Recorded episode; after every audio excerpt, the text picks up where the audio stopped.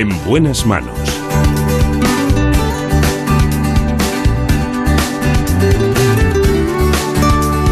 El programa de salud de Onda Cero. Dirige y presenta el doctor Bartolomé Beltrán. Muy buenos días, señoras y señores. Aquí estamos, como siempre, para hablarles de salud. Hoy hablaremos de nutrición, del cáncer de tiroides, del cáncer de mama y, como no, del cáncer de ovario, ese cáncer oculto de muchas mujeres. En la dirección técnica, como siempre, uno de los grandes, Daniel Solís. En la producción, la última santa de Ávila. Marta López Llorente.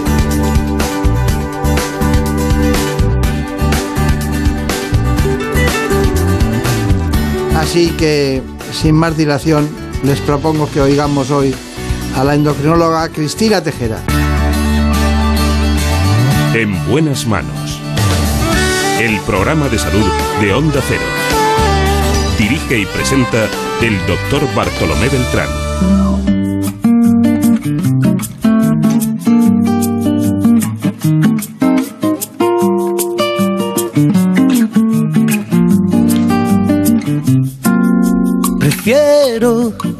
No hacer caso a la cabeza. Me quedo con esos que ni se lo piensan. Muchas veces lo hacemos y por eso Prefiero- claramente se engorda. Como si hecho, la dieta no fuera la más adecuada. Pero ¿qué. ¿qué procesos o enfermedades puede causar una mala alimentación? Caer Nos lo cuenta la doctora Cristina Tejera. ¿Alguna vez se ha preguntado si está alimentándose correctamente? Es un error habitual pensar que la malnutrición consiste en ingerir menos alimentos de los que necesita nuestro organismo. Sin embargo, las personas que se exceden en su alimentación también pueden estar desnutridas. La malnutrición se define como un estado fisiológico anormal debido a un consumo inadecuado, desequilibrado o excesivo de macronutrientes y o micronutrientes. Regímenes a base de proteínas, eliminación de comidas, disociación de alimentos y ayuno son algunos de los trucos más utilizados para adelgazar. Prácticas que pueden provocar malnutrición, ya que la mayoría de las veces no están supervisadas por un profesional. Una dieta equilibrada es primordial para gozar de una buena salud. Previene y evita el desarrollo de muchas enfermedades como la obesidad, uno de los problemas más graves de este siglo, que según la Organización Mundial de la Salud ya ha alcanzado cifras de epidemia. En España el 25% de la población es obesa o padece sobrepeso, un problema que muchas veces deriva en otras enfermedades como la diabetes tipo 2. Por ello, conocer lo que comemos nos puede ayudar a estar mejor de lo que pensamos. Nos acompaña la doctora Cristina Tejera, que es médico especialista en endocrinología y nutrición en el Complejo Hospitalario Universitario de Ferrol. Bueno, es una gran especialista, muy, eh, muy recomendada por muchos grandes especialistas gallegos que poco a poco te van diciendo, un día tienes que llevar a la doctora Cristina Tejera, ¿no? Te lo dicen desde varios y dices, bueno, será verdad, porque si fuera solo uno o dos, pero cuando son más de seis, pues dices, bueno, vamos a llevarla, ¿no? ¿Qué tal ha ido el viaje? Y qué- Muy bien, es- excelente. Siempre un placer venir a la capital y, y que le traten una bien, así de gusto. Claro, sí está bien. ¿Qué hace usted un día cualquiera? Pues a las 7 suena el reloj, eh, preparamos el desayuno en casa, lo dejamos medio ordenado y a las 8 menos cuarto saliendo para, para el hospital para ver los primeros pacientes del día. Eh, allí en el hospital abrimos a las 8 las consultas, pero a las 3 eso es lo que dicen que trabajamos los funcionarios en la pública, pero eso cierto cierto no es. Intenta una irse a una hora prudencial. Eh, luego como eh, a una hora que suele ser más cerca de las 4, la mayoría de los días que de las 3. Y luego por las tardes, pues o lo dedico a formación, bien a estudiar o bien a asistir a algún, a algún curso. Ahora con la pandemia todo es virtual o casi todo es virtual. Y luego hacemos un ratito de deporte, eh, cena y esa es la vida de, esa es la vida de los millennials. Esa es la vida que llevamos. El fin de semana se puede expandir uno más, pero entre No semanas... sabía que iba a venir también a hacer sus reivindicaciones Claro, de todo tipo, ¿no? Bueno, su trayecto eh, empezó en Extremadura, ¿no? cierto, yo soy extremeña. Aunque no lo parezca, me crié en Burgos, eh, pero soy extremeña de, de nacimiento. Estudié la carrera allí, estudié la carrera en, en- en Badajoz, en la Universidad de Extremadura, y también hice allí mi, mi especialidad en el Complejo Hospitalario Universitario de Badajoz. Y casualidades del destino, cuando terminé la especialidad hace siete años, eh, no había trabajo en mi tierra. Entonces, yo siempre he sido muy aventurera, como todos los extremeños, nos ha gustado mucho salir fuera. Pero unos se van para allá, usted ahí fue para arriba. Claro, yo me fui para el, yo me fui para el norte, pero casualidades, eh, me ofrecieron un contrato, mi actual jefe, había un huequito allí en, en La Coruña, en Ferrol, que yo no sabía ni de aquella ni dónde estaba, sabía dónde estaba Santiago, sabía dónde estaba Vigo, situaba Coruña, pero Ferrol no había ido en mi vida. Y allí me fui y allí sigo y estoy muy contenta, la verdad. Es que Ferrol, a mí me gusta Ferrol. Lo que pasa es que estando Santiago, estando Coruña, estando Lugo, estando Pontevedra, es muy difícil, es muy difícil que Ferrol eh, destaque mucho, ¿no? Y además hay un componente tradicional militar los puertos y todo eso, pero tiene, tiene una- un diseño arquitectónico Ferrol extraordinario, ¿verdad? Exacto, es el mismo diseño que el de Barcelona y el de Nueva Orleans. Es el mismo diseño de ciudad. Y aprovechando, eh, podéis ir a visitar Ferrol, que tenemos eh, como exponente de arquitectura Rodolfo Ucha y tenemos muchos edificios históricos, tenemos los arsenales de la etapa de Carlos III y la verdad que como visita turística merece mucho la pena desde el punto de vista arquitectónico y luego de las playas, por supuesto, y ya la gastronomía ya no digo nada. Claro. La gente habrá pensado que nos hemos vuelto locos porque esto es un programa de medicina. pero bueno, hemos dado un repasito para ver las cosas. La pregunta clave para empezar, pero de transición es, ¿qué diferencia hay entre la forma de vida desde el punto de vista de nutrición de la zona de Ferrol a la zona de Extremadura? Pues eh, nosotros allí en, Galicia eh, el patrón de la dieta tradicional sigue un patrón eh, atlántico. Entonces es, eh, tiene ciertas diferencias con lo que se consume en el resto de, en el resto de la península ibérica. Sí que hay unas peculiaridades de allí, de la zona de Galicia, de la zona del norte de Portugal. Hay unas verduras propias, eh, las brásicas, los grelos. Eh, hay un alto consumo de carne, sobre todo la carne ya no solo del cerdo, allí no hay cerdo ibérico, es el cerdo blanco y la ternera. También se, hay un alto consumo de, lácteos y hay unas frutas propias de, temporada que son ligeramente diferentes. Y luego hay mucha diferencia también en los pescados. En Extremadura ya, oye, ya se puede comer pescado en todos los sitios, eh, está accesible pero obviamente en Extremadura el pescado que se consume es el que suele consumirse en el sur. Eh, no es el pescado del norte. Allí en Galicia se come mucha merluza, se come mucho bacalao y ese, tipo de pescado en el sur no se consume, no se consume tanto. La variedad estacional, la variedad climática, pues condiciona eh, ese ritmo de, las comidas. Y de hecho nosotros trabajamos mucho en, en la dieta atlántica, en demostrar sus virtudes, intentamos hacer difusión, pero desde el punto de vista científico, y también predicamos con el ejemplo. Y por supuesto, en la gastronomía gallega los mariscos eh, no, pueden, no pueden faltar. Claro, claro. Por ser una pregunta de transición, está bien, está bien contestada. Pero bueno, vamos a ver. eh, eh, usted me tendría que contar exactamente. Dijo eh, hace poco, dijo, dijo exactamente, eh, endocrinóloga de Ferrol, Cristina Tejera, sufrir diabetes tipo 2 y ser obeso son factores top, dice aquí, factores top 10 para acabar en la UCI por el virus. Pues efectivamente, eh, inicialmente cuando no sabíamos mucho de, la COVID-19, eh, pensábamos que los pacientes de más edad eh, son los de mayor riesgo, gente con patologías crónicas en general son los de mayor riesgo, pero luego cuando hemos visto los datos de nuestros pacientes ingresados, eh, tanto en planta de hospitalización como en, UCI, no solamente en nuestro hospital, sino en el resto de hospitales de España y en el resto del mundo, las personas con obesidad, independientemente de la edad, eh, tienen mayor riesgo de tener un COVID grave y de ingresar en UCI de precisar ventilación mecánica y también las personas con diabetes tipo 2 mal controlada.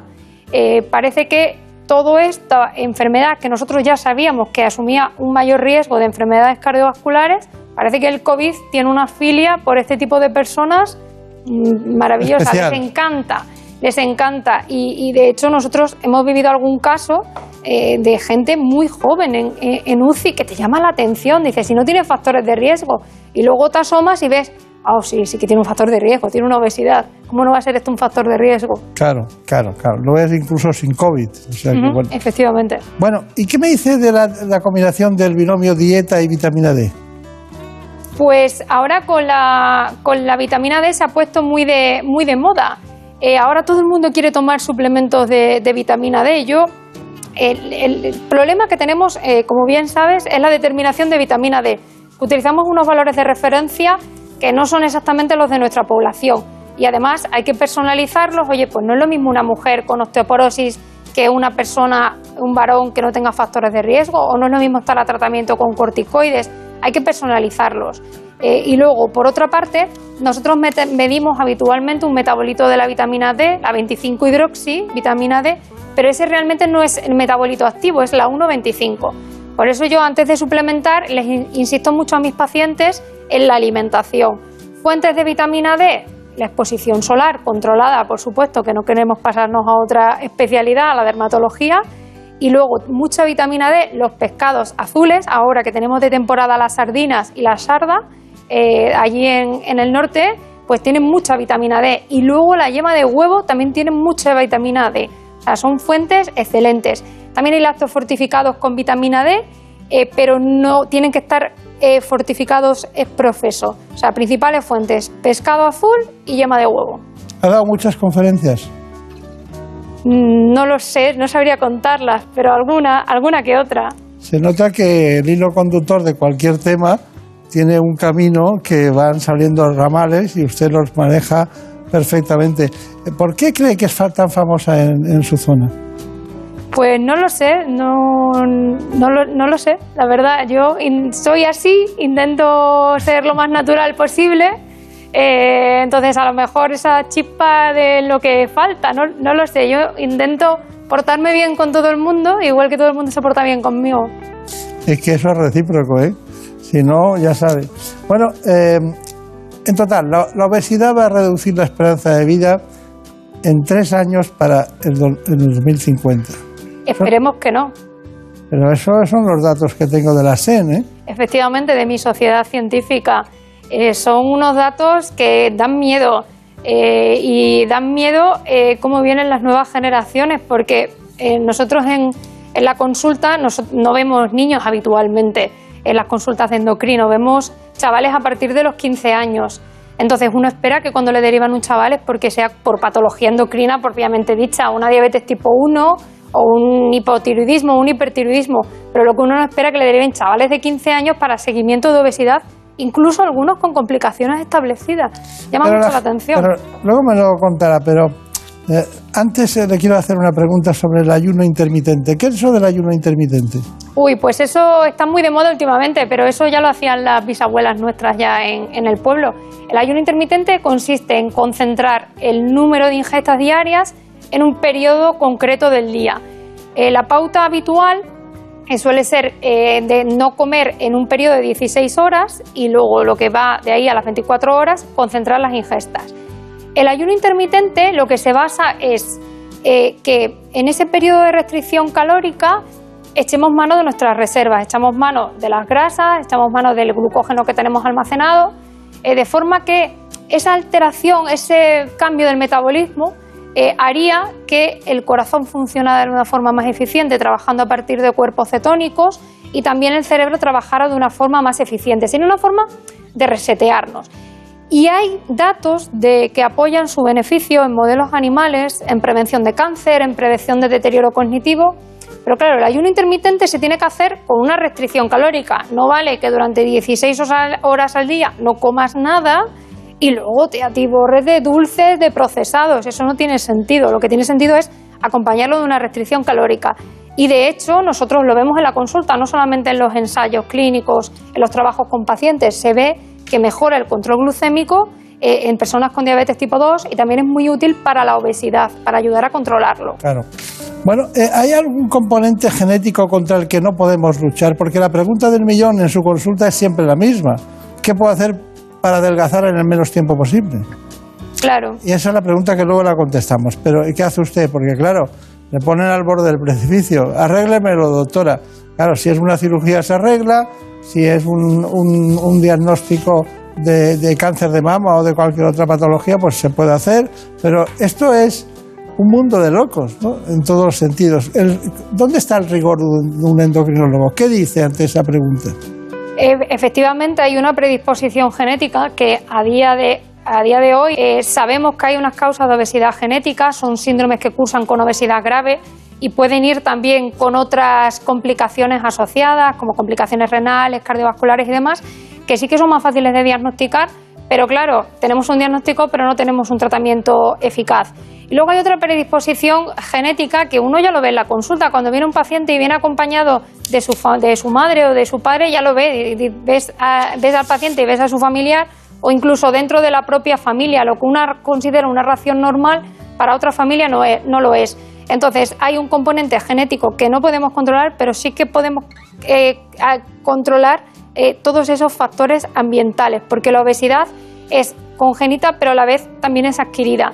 Y hay gente que te lo dice, es que a mí me cuesta mucho bajar de peso y yo se lo digo yo, digo yo le entiendo perfectamente porque yo eso lo vivo en mi, en mi persona. Eh, en una semana que uno come de forma irregular o cuando sales de casa una semana de vacaciones, pues ya has puesto dos kilos y no te has dado, y no te has dado ni cuenta. Entonces hay personas que nos tenemos que cuidar un poquito más.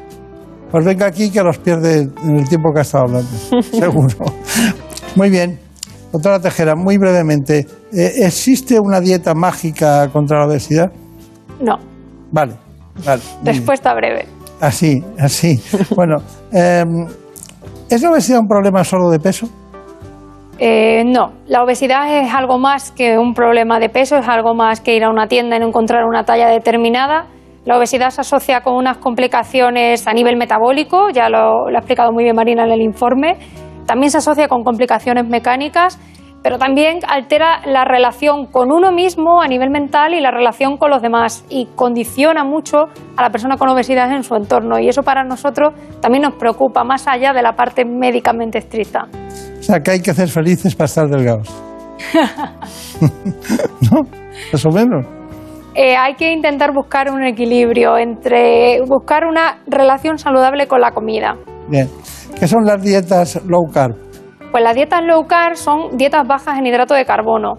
Eh, por definición son las dietas que tienen menos de 130 gramos de hidrato de carbono al día y luego en función del contenido de hidratos de carbono pues eh, tienen, reciben diferentes nombres. Por ejemplo, ahora está muy de moda la dieta cetogénica, que las dietas cetogénicas lo que tienen es menos de 30, de 30 y 50 gramos de hidrato de carbono a lo sumo, eh, para que el resto eh, de, digamos, de energía que necesita el cuerpo a lo largo del día los tengamos a partir de las grasas de nuestras reservas. Está bien, está muy bien. Doctora, la las personas que tienen diabetes pueden comer de todo.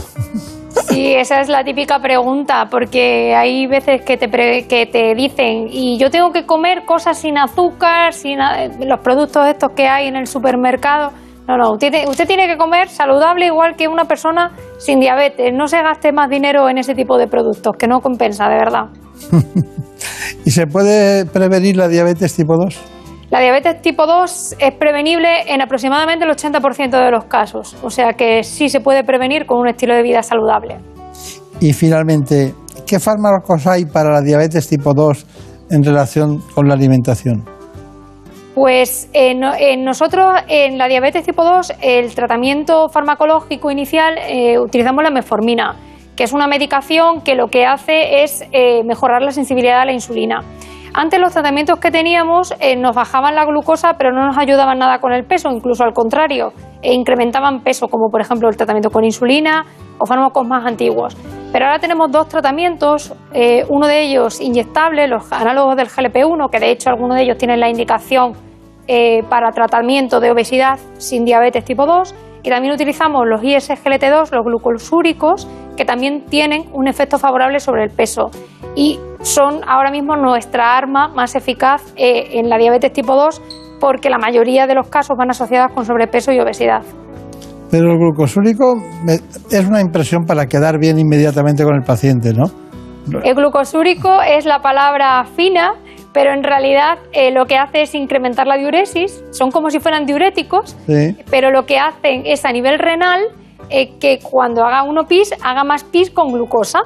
Entonces, ese efecto eh, de glucosuria hace, consigue esa pérdida de peso, pero además esa glucosuria se ha visto favorable y resulta que esos fármacos que parecía que eran unos diuréticos más, resulta que tienen beneficios a nivel cardiovascular. Claro, claro. De todas maneras, esas personas que están iniciando el camino hacia la diabetes, la metformina es maravilloso, ¿no? La metformina es maravillosa, los paseos son maravillosos y el ejercicio de fuerza es maravilloso también. Bueno, y ellas también son maravillosas, por, eso saben tanto.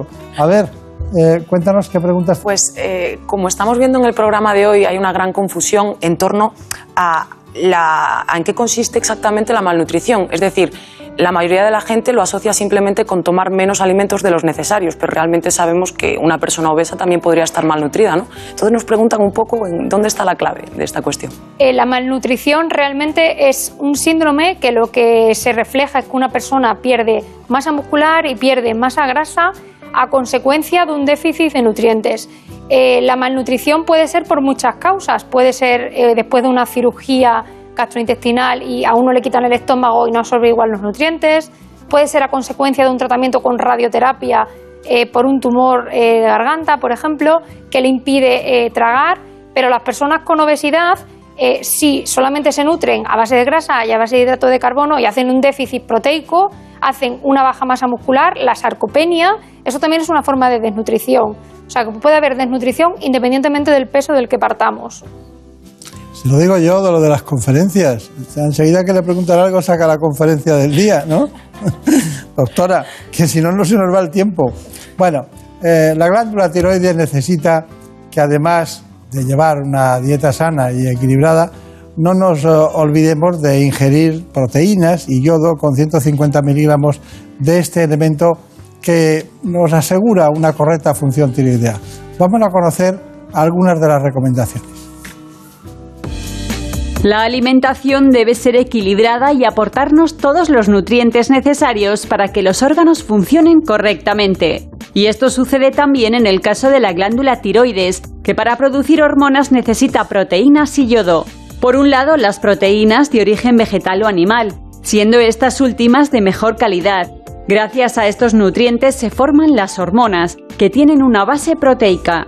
El otro elemento fundamental es el yodo, un mineral que obtenemos de los alimentos y el agua. Una dieta variada suele ser insuficiente en yodo, por lo que normalmente se recomienda poner en práctica medidas como tomar sal yodada y consumir alimentos ricos en este mineral, como algas, lácteos, pescados y mariscos, vegetales como el ajo, carnes o huevos.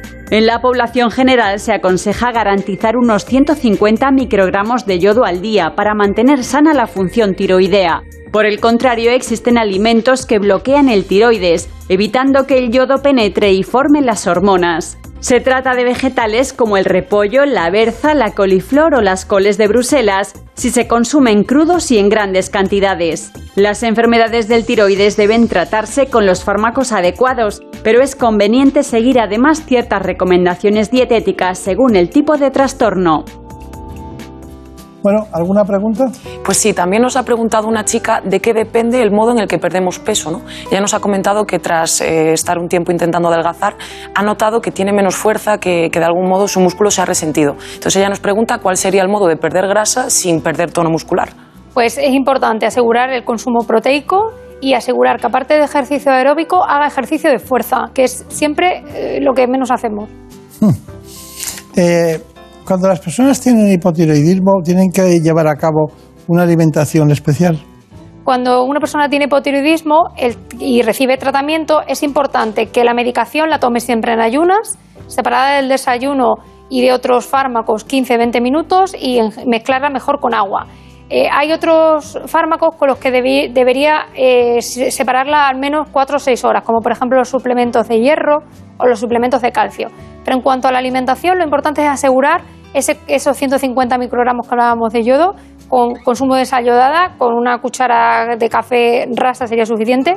Y también eh, hay mucho yodo en los pescados y en los mariscos y en las algas y en los frutos secos. Y aparte de yodo, selenio también es muy importante para el funcionamiento tiroideo. Claro, claro, claro. Bueno, eh, ¿qué relación hay entre la glándula tiroides y el cáncer o los nódulos? Nódulos y cáncer de tiroides. Pues, eh, por un lado, eh, el, hipertiroidismo es un trastorno funcional, es decir, que la glándula tiroides funciona más de lo que debería, está acelerada.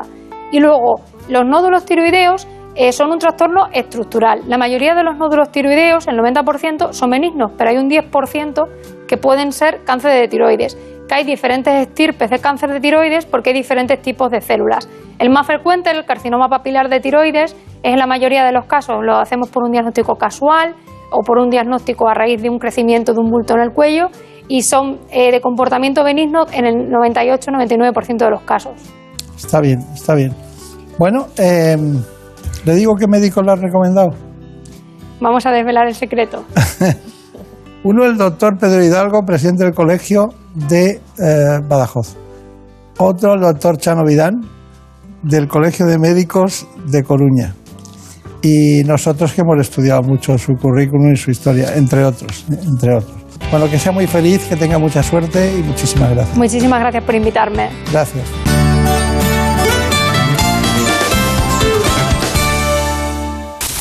Es lógico, Murprotec, empresa líder en la eliminación definitiva de las humedades, patrocina la salud en nuestros hogares. ¿Conoces la relación entre cuidar de tu hogar y cuidar de ti? En Murprotec sabemos que cuando eliminamos las humedades de forma definitiva de tu hogar estamos cuidando de ti y de tu familia. Una vivienda libre de humedades es sana y segura. Llámanos al 930 1130 o accede en murprotec.es. Cuidando de tu hogar, cuidamos de ti. En buenas manos. El programa de salud de Onda Cero. Dirige y presenta el doctor Bartolomé Beltrán.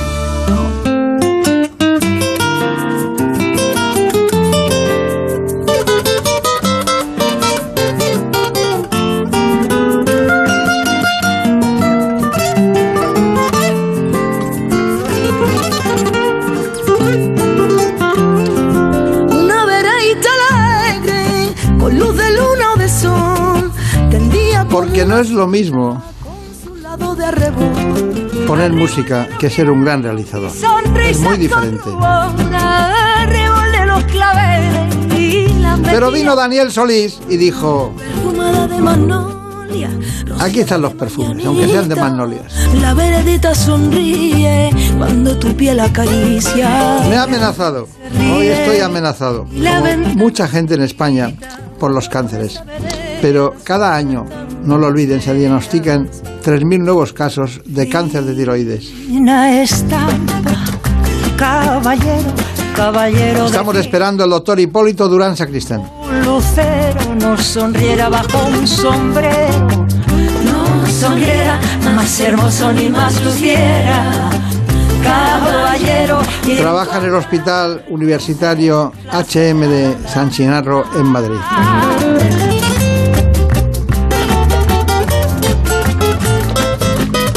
Así que lo siento, pero seguiríamos con esa música maravillosa, pero tenemos que ahondar en las profundidades de ese cuello cuando hay un problema de tiroides. Vamos a hablar del cáncer de tiroides. La glándula tiroides suele pesar entre 20 y 25 gramos, tiene forma de mariposa y está situada en el cuello, justo arriba de la tráquea.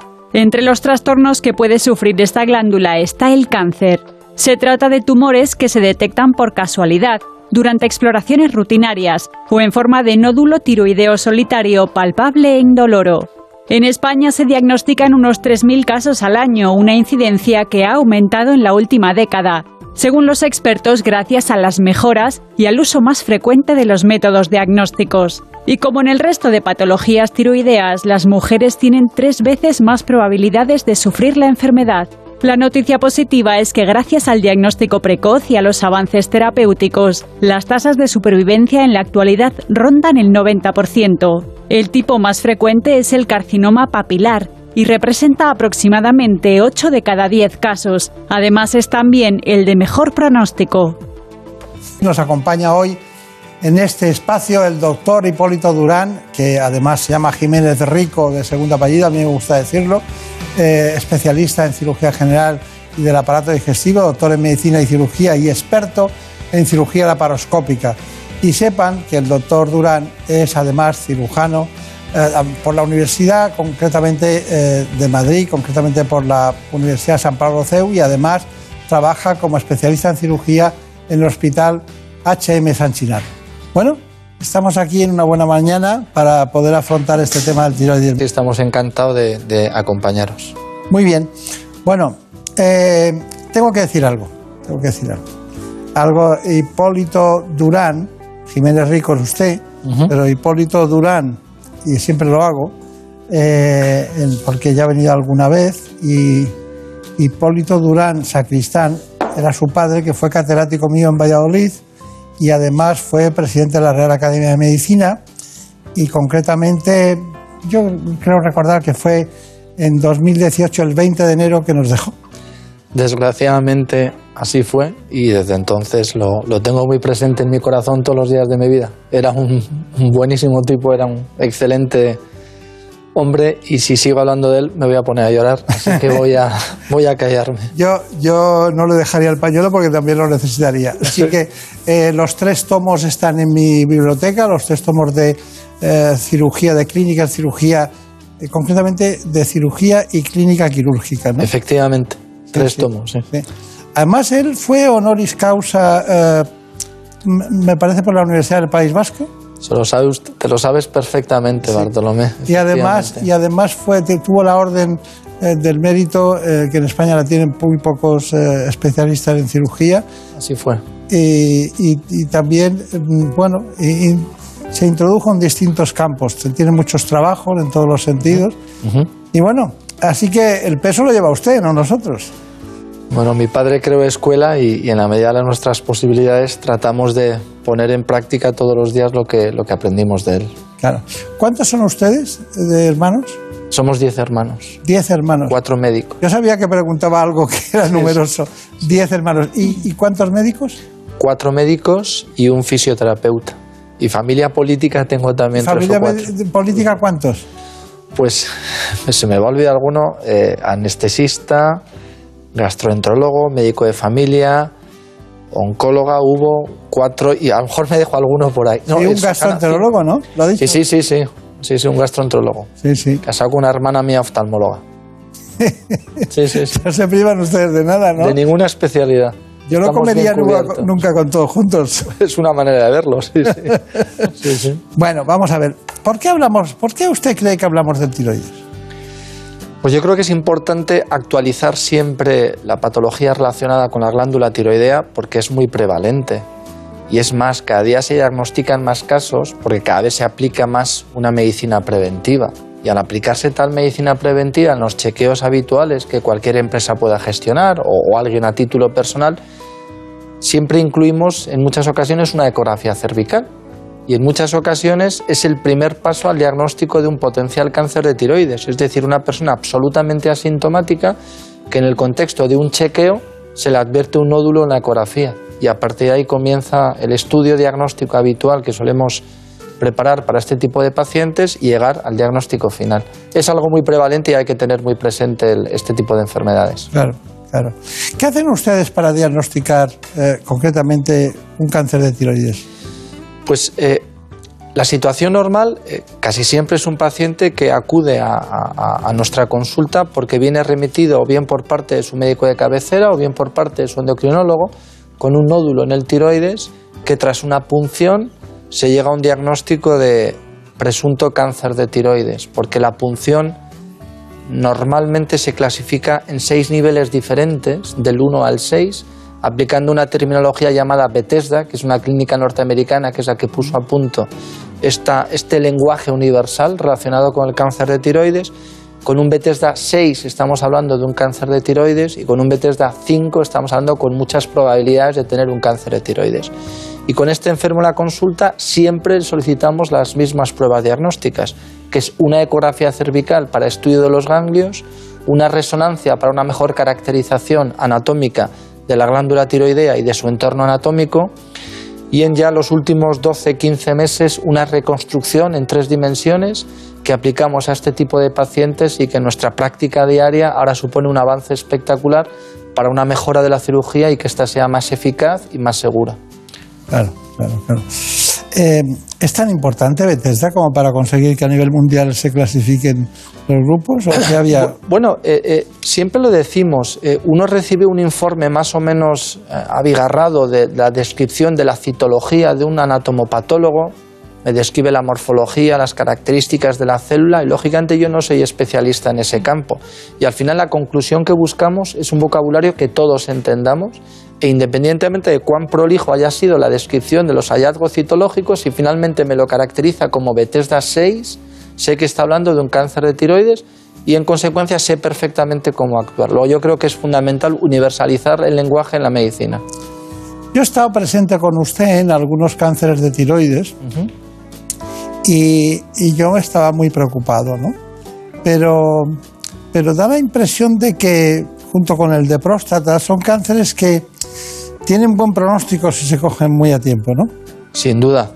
Eh, en la medida de que de las posibilidades que tenemos diagnósticas, si se coge a tiempo, a lo mejor resulta muy aventurado, pero en el cáncer diferenciado de tiroides no quiero pecar de aventurado, insisto, pero podríamos hablar de unas cifras de curación del prácticamente del 100%. Sí. Siempre insistiendo en el cáncer diferenciado de tiroides. Hay un, hay un cáncer muy eh, afortunadamente poco frecuente, el 2-1%, que es el indiferenciado de tiroides y así tiene un pronóstico muy sombrío. Pero insisto, es uno de cada 100. Normalmente el cáncer es diferenciado y el pronóstico es excelente. Hay eh, otro asunto que es el vaciamiento central que hacen ustedes, ¿no? Eh, ¿En qué consiste y para qué sirve? Ese es un tema que implica cierta polémica, porque históricamente se asociaba el vaciamiento central a los cánceres de tiroides que tuvieran un tamaño superior a 4 centímetros. Entre 2 y 4 centímetros se discutía y por debajo de 2 centímetros la gente normalmente no practicaba el vaciamiento ganglionar, es decir, extirpar los ganglios del compartimento central, es decir, el compartimento ganglionar que está entre la tráquea y la glándula tiroidea. No obstante, la literatura cada vez nos aporta más datos que arrojan eh, eh, la posibilidad de que consideremos como parte del arsenal terapéutico, por defecto siempre, el vaciamiento central en el cáncer de tiroides. ¿Por qué motivo?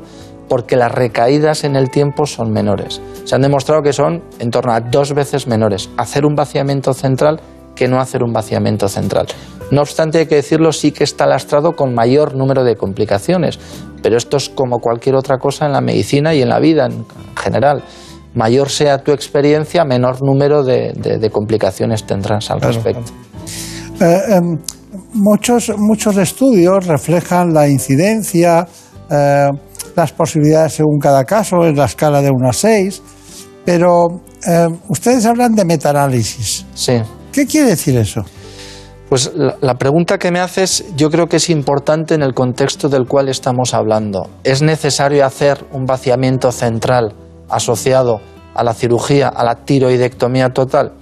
Pues nos apoyamos en los metaanálisis. en los últimos tiempos, con el advenimiento de Internet, y el acceso a, online de todas las revistas científicas, estamos asistiendo a un ingente número de publicaciones. Tan es así que llega un momento en que tú como profesional no sabes a qué atenerte y entra en juego el metaanálisis, que es la estadística de todos los trabajos publicados a ese respecto.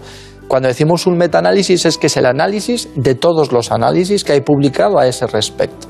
De hecho, en las, revistas científicas de mayor impacto cada vez más demandan este tipo de estudios. Y, eh, con respecto a lo que hablábamos con anterioridad, hay cuatro o cinco metaanálisis publicados recientemente en los cuatro últimos cinco años a propósito de la conveniencia o no de hacer un vaciamiento central en el cáncer de tiroides, independientemente del tamaño. Y efectivamente concluyen que la las complicaciones pueden ser mayores, fundamentalmente lesionar las glándulas paratiroideas o alguna lesión del nervio recurrente. Sin embargo, y estamos hablando de cáncer, el índice de recaída es dos veces menor. Por defecto, por lo tanto, la conclusión que obtendríamos de estos metaanálisis, si tú tienes una capacidad técnica suficiente como para disminuir el lastre de las complicaciones, has de hacer un vaciamiento central siempre que estemos ante un cáncer de tiroides. Vamos a seguir admirando a los cirujanos, a pesar de esas técnicas que le quitan los problemas, ¿no? Las técnicas complementan a la habilidad del cirujano, eso incuestionablemente. La habilidad es la de, la de Brenda y la de Marina, que tienen aquí hoy un arsenal de cosas. Cuéntanos, ¿qué preguntas hay? De las preguntas que más recibimos siempre eh, es en torno a la alimentación más adecuada para prevenir según qué tipo de, enfermedades, en este caso el cáncer de tiroides. ¿no? Nos comenta que ha leído acerca de los beneficios que supone incluir yodo en nuestra dieta para, para esta enfermedad.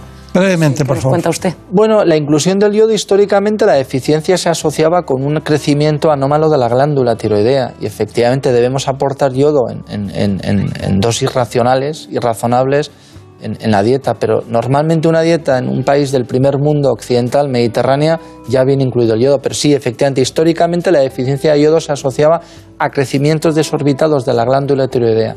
Doctor Durán, bien, me parece bien. Perfecto. Vamos con usted ahora. Muy bien. Que Marina ha estado en, su, en sus quirófanos y, y ha aprendido muchísimo de tiroides. Bueno, vamos allá. ¿Cuál es lo primero que tenemos? Venga, pues sí, porque el doctor Hipólito Durán nos explica a continuación las ventajas que tiene la reconstrucción 3D, una prueba que permite analizar con exactitud los ganglios que están afectados, favoreciendo la intervención en quirófano. La cirugía del cáncer de tiroides es una cirugía que precisa muchísima minuciosidad y muchísimo detalle técnico. No hay que olvidar que estamos hablando de un área anatómica en centímetros cuadrados muy reducida y tendríamos que extirpar la glándula tiroidea y todos los ganglios que están alrededor de la glándula tiroidea, lo que denominamos el compartimento central. Lo que ha ocurrido históricamente es que la extirpación de los ganglios implica una mayor morbilidad. Morbilidad quiere decir efectos secundarios y complicaciones asociadas a la cirugía. Fundamentalmente lesionar las glándulas paratiroideas y lesionar los dos nervios recurrentes. Por ello, en los últimos meses hemos incorporado una técnica que es fantástica, que es la reconstrucción en tres dimensiones de la anatomía, no del cuello, sino de la anatomía del cuello de este paciente en concreto. Porque obviamente las anatomías son diferentes según cómo sea el propio paciente, constitución física, etc. Podemos ver los planos que queramos, en este caso concreto vemos perfectamente la localización del tumor, vemos los diferentes ganglios que tendríamos que extirpar y además incorporar otras estructuras anatómicas y ver la relación que tiene la glándula tiroidea con ellas, incluyo, por ejemplo, la luz aérea, la vía aérea, y veo la relación que tiene con la tráquea. Que la tráquea me impide ver el esófago. Quito la tráquea y veo perfectamente la relación que tiene el tiroides y el tumor, en este caso, con el esófago. Frente a las imágenes convencionales, resonancia y ecografía con las que hemos operado siempre, el impacto visual es mucho mayor y el cirujano en su retina tiene perfectamente el mapa anatómico del paciente que va a extirpar con el objeto de lesionar lo menos posibles eh, eh, estructuras anatómicas eh, vecinales que están junto a la glándula y junto a sus ganglios. Esta nueva herramienta nos permitirá tener la máxima eficacia en términos de curación del paciente con la mayor seguridad. Bueno, eh, todo lo que ha contado lo habríamos dicho verbalmente cuando hablamos de toda intervención del vaciamiento central, ¿no? Es así, es correcto. ¿Esto le parece bien todo lo que hemos...? Es ratificar lo que, lo que se ha expuesto en el vídeo. Efectivamente, la reconstrucción nos permite la anatomía de ese paciente en concreto. Y por ello, sabiendo cómo son sus características y sus relaciones con las estructuras vecinas, tenemos nosotros grabado en nuestra retina ese mapa que vamos a operar a continuación. Claro. Marina Montiel. Pues como comentaba el doctor, las operaciones de tiroides son complejas y exigen rigurosidad. A continuación, el doctor Durán nos presenta cómo se lleva a cabo esta intervención. Las relaciones anatómicas que tenemos que tener presente en un cuello son los dos músculos esternocleidomastoideos y el cartílago tiroides. Normalmente la incisión será entre los dos bordes mediales de ambos externos cleidos mastoideos. Con la intención de hacer la incisión lo más pequeña posible y con la idea de procurar evitar la menor sección de los músculos pretiroideos, una estrategia quirúrgica que empleamos con mucha frecuencia es la separación del músculo esternocleidomastoideo de cada lado, de tal forma que a continuación, cuando entremos en la línea media, podremos acceder al tiroides sin necesidad de seccionar los músculos pretiroideos. Aquí estamos separando el músculo externo cleidomastoideo de un lado, míralo, totalmente separado, el lado izquierdo. Ahora vamos al lado derecho. Y ahora vamos a abrir línea media, vamos a abrir la cortina. Aquí. Esto ya empieza a verse la glándula tiroidea. Esto de aquí abajo es la glándula tiroidea. Cualquier estructura que yo vaya a cortar, antes tengo que tener la absoluta certeza de que no es el nervio recurrente. Independientemente de que por su localización anatómica no pueda ser el nervio recurrente, en cirugía tenemos que ser siempre súper prudentes. Doctora, recurrente izquierdo, ella va a estimular el nervio recurrente. ¿Sí? Perfecto. Con ese mecanismo la doctora acaba de estimular motoramente el nervio recurrente y se ve perfectamente la movilidad de la laringe. Ya estoy entrando en la celda tiroidea derecha, movilizada de su pedículo superior, todavía queda algo, y ya empezamos a vislumbrar estas estructuras de color amarillo que son los ganglios del compartimento central. Y empiezo de parte lateral a parte medial. Me lo llevaré junto con la glándula tiroidea. Tenemos el tiroides derecho, hemos accedido a la celda tiroidea derecha, tenemos los ganglios del compartimento central que son los que vamos a quitar y antes hemos identificado perfectamente el nervio recurrente que, como se puede comprobar en esta imagen, al estimularlo, por ser un nervio motor, se mueven los músculos de la laringe. Ahora vamos a acabar la exéresis de la glándula tiroidea y de los ganglios del lado derecho. Y una vez terminado iremos al lado izquierdo. Bueno, eh, es como una clase. Pues efectivamente, lo que, lo que no podíamos ilustrar es la inmunofluorescencia porque implicaba apagar el quirófano. Te ha dicho, está espectacular. Sí, sí, sí. Es que eh, la calidad de la imagen es que Marina está trabajando mucho Sí, para sí, sí. eso. Y agradeceros la calidad de la imagen y la, la- la notoriedad de la imagen. Sí, sí. ¿Alguna pregunta? Sí, también nos han preguntado bastante por qué sucede tras una cirugía eh, de este tipo. Es decir, nos hablaba uno de nuestros espectadores de un periodo de aislamiento, primero en el hospital y luego en casa, que no sé para qué es, es necesario. Eso es después de la cirugía. El tratamiento tiene que complementarse si el cáncer de tiroides tiene más de un centímetro, si tiene varios focos, si hay afectación ganglionar, es decir, una serie de características propias de un cáncer de tiroides más agresivo. Hay que completarlo con la administración de radioyodo. El radioyodo no es una radioterapia convencional. En realidad lo que estamos administrando al paciente es una pastilla de un yodo inestable que lo que genera es de alguna forma atacar selectivamente emitiendo radiación a los pequeños restos microscópicos tiroideos que puedan quedar después de una cirugía. El paciente, así las cosas, tiene que entrar en una habitación, es una habitación especializada a tal efecto en el hospital, y estar 48 horas aislado, porque supuestamente por líquidos orgánicos, orina, etcétera, puede eliminar cierto nivel de radiación. Y luego les recomiendan que esté una serie de días eh, más o menos aislado de su entorno familiar, sobre todo eh, entorno familiar que pueda tener o que quiera tener hijos a continuación, etcétera. De todas maneras, el radioyodo lo manejan selectivamente los colegas de medicina nuclear. Pero esa es la contestación, el radioyodo que hay que aplicar después de la cirugía. Muy bien. Marina Montiel, vamos con la última parte de la intervención. Bueno, pues ahora ya solo nos queda ver la última parte de la intervención, que fue todo un éxito. Hemos terminado el acceso a la glándula tiroidea en su lado derecho. Y empezamos a hacer el lado izquierdo. Y finalmente, lado izquierdo y lado derecho convergiendo implicará la finalización de la cirugía. ¿De acuerdo? Bien, pues vamos aquí. Os dais cuenta la meticulosidad de la cirugía. Conduce el izquierdo. Vale. Esta estructura, que no quiero tocarla, y que cuando ponga el pinchito, doctora, conduce. Y ese es el nervio, ¿vale? Y lo tenemos ya localizado. Esto es el ligamento de Berry, que es la entrada del nervio recurrente que vemos aquí en la laringe. Y fijaros qué pegado está el tiroides.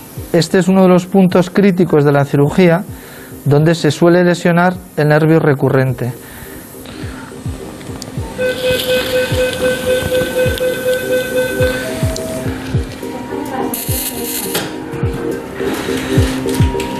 Hemos culminado el procedimiento puesto que hemos levantado y hemos separado el lado derecho. Hemos hecho exactamente lo mismo en el lado izquierdo. Se ve la glándula paratiroidea inferior izquierda perfectamente ahí, el nervio recurrente, el paquete ganglionar del lado izquierdo, que ya lo, juntamos y lo hacemos coincidir con el del lado derecho y acabamos eléctrico el procedimiento quirúrgico que es extirpar la glándula tiroidea con todos los ganglios del compartimento central. Y de esta manera hemos conseguido finalizar la cirugía. Y ahora solamente quedaría aproximar los músculos entre sí y cerrar la piel con una sutura intradérmica. ¿De acuerdo? Y esto ya está. Bueno, y luego usted va por la calle como un ciudadano a pie, ¿no? Bueno, es que creo que soy un ciudadano a pie, que hago mi trabajo como, como cualquiera hace su trabajo, con la Claro, mayor profesionalidad. No, no, si le Para mí es un privilegio. Le estaba provocando. Le estaba provocando. Conclusiones. Pues que, como ven los telespectadores, la extirpación de la glándula tiroidea con ese babero que veíamos central, que no son otra cosa que los ganglios, se puede hacer con absoluta seguridad, merced a la inmunofluorescencia y merced a la monitorización del nervio recurrente y, lo que es más importante, con máxima eficacia oncológica. Muy bien. Pues, María Montiel, muchas gracias. Ha sido estupendo. Gracias, doctor. Eh, Brenda, Gracias. sensacional todo. Bueno, eh, me queda una duda. Usted es Hipólito Durán Jiménez Rico, pero ¿Hipólito de qué? ¿De agosto o de diciembre? Hipólito de agosto, De agosto. centurión romano. Hipólito de agosto, sí. Sí, sí, Hipólito, centurión romano del 13 de agosto. De la vía Tiburtina. Sí, efectivamente. De la vía Tiburtina. Sí, sí. Porque le dieron, le dieron mucha leña a Hipólito. Le dieron bastante leña, le desmembraron con tirando Con caballos. caballo- sí, sí. Dar libertad a los caballos, que decía el nombre de Hipólito en griego. Ah, sí. Sí, sí. Dar libertad a los caballos. Nombre bonito. Usted debe libertad al conocimiento. Muchas gracias. Muchas y Hasta gracias. pronto. En buenas manos. El programa de salud de Onda Cero. Dirige y presenta el doctor Bartolomé Beltrán.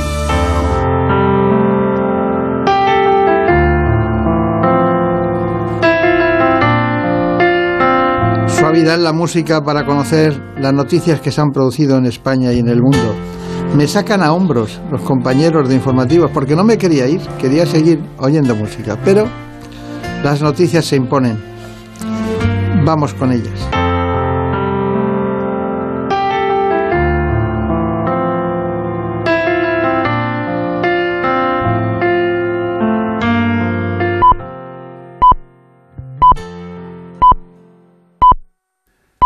Son las 5, son las 4 en Canarias.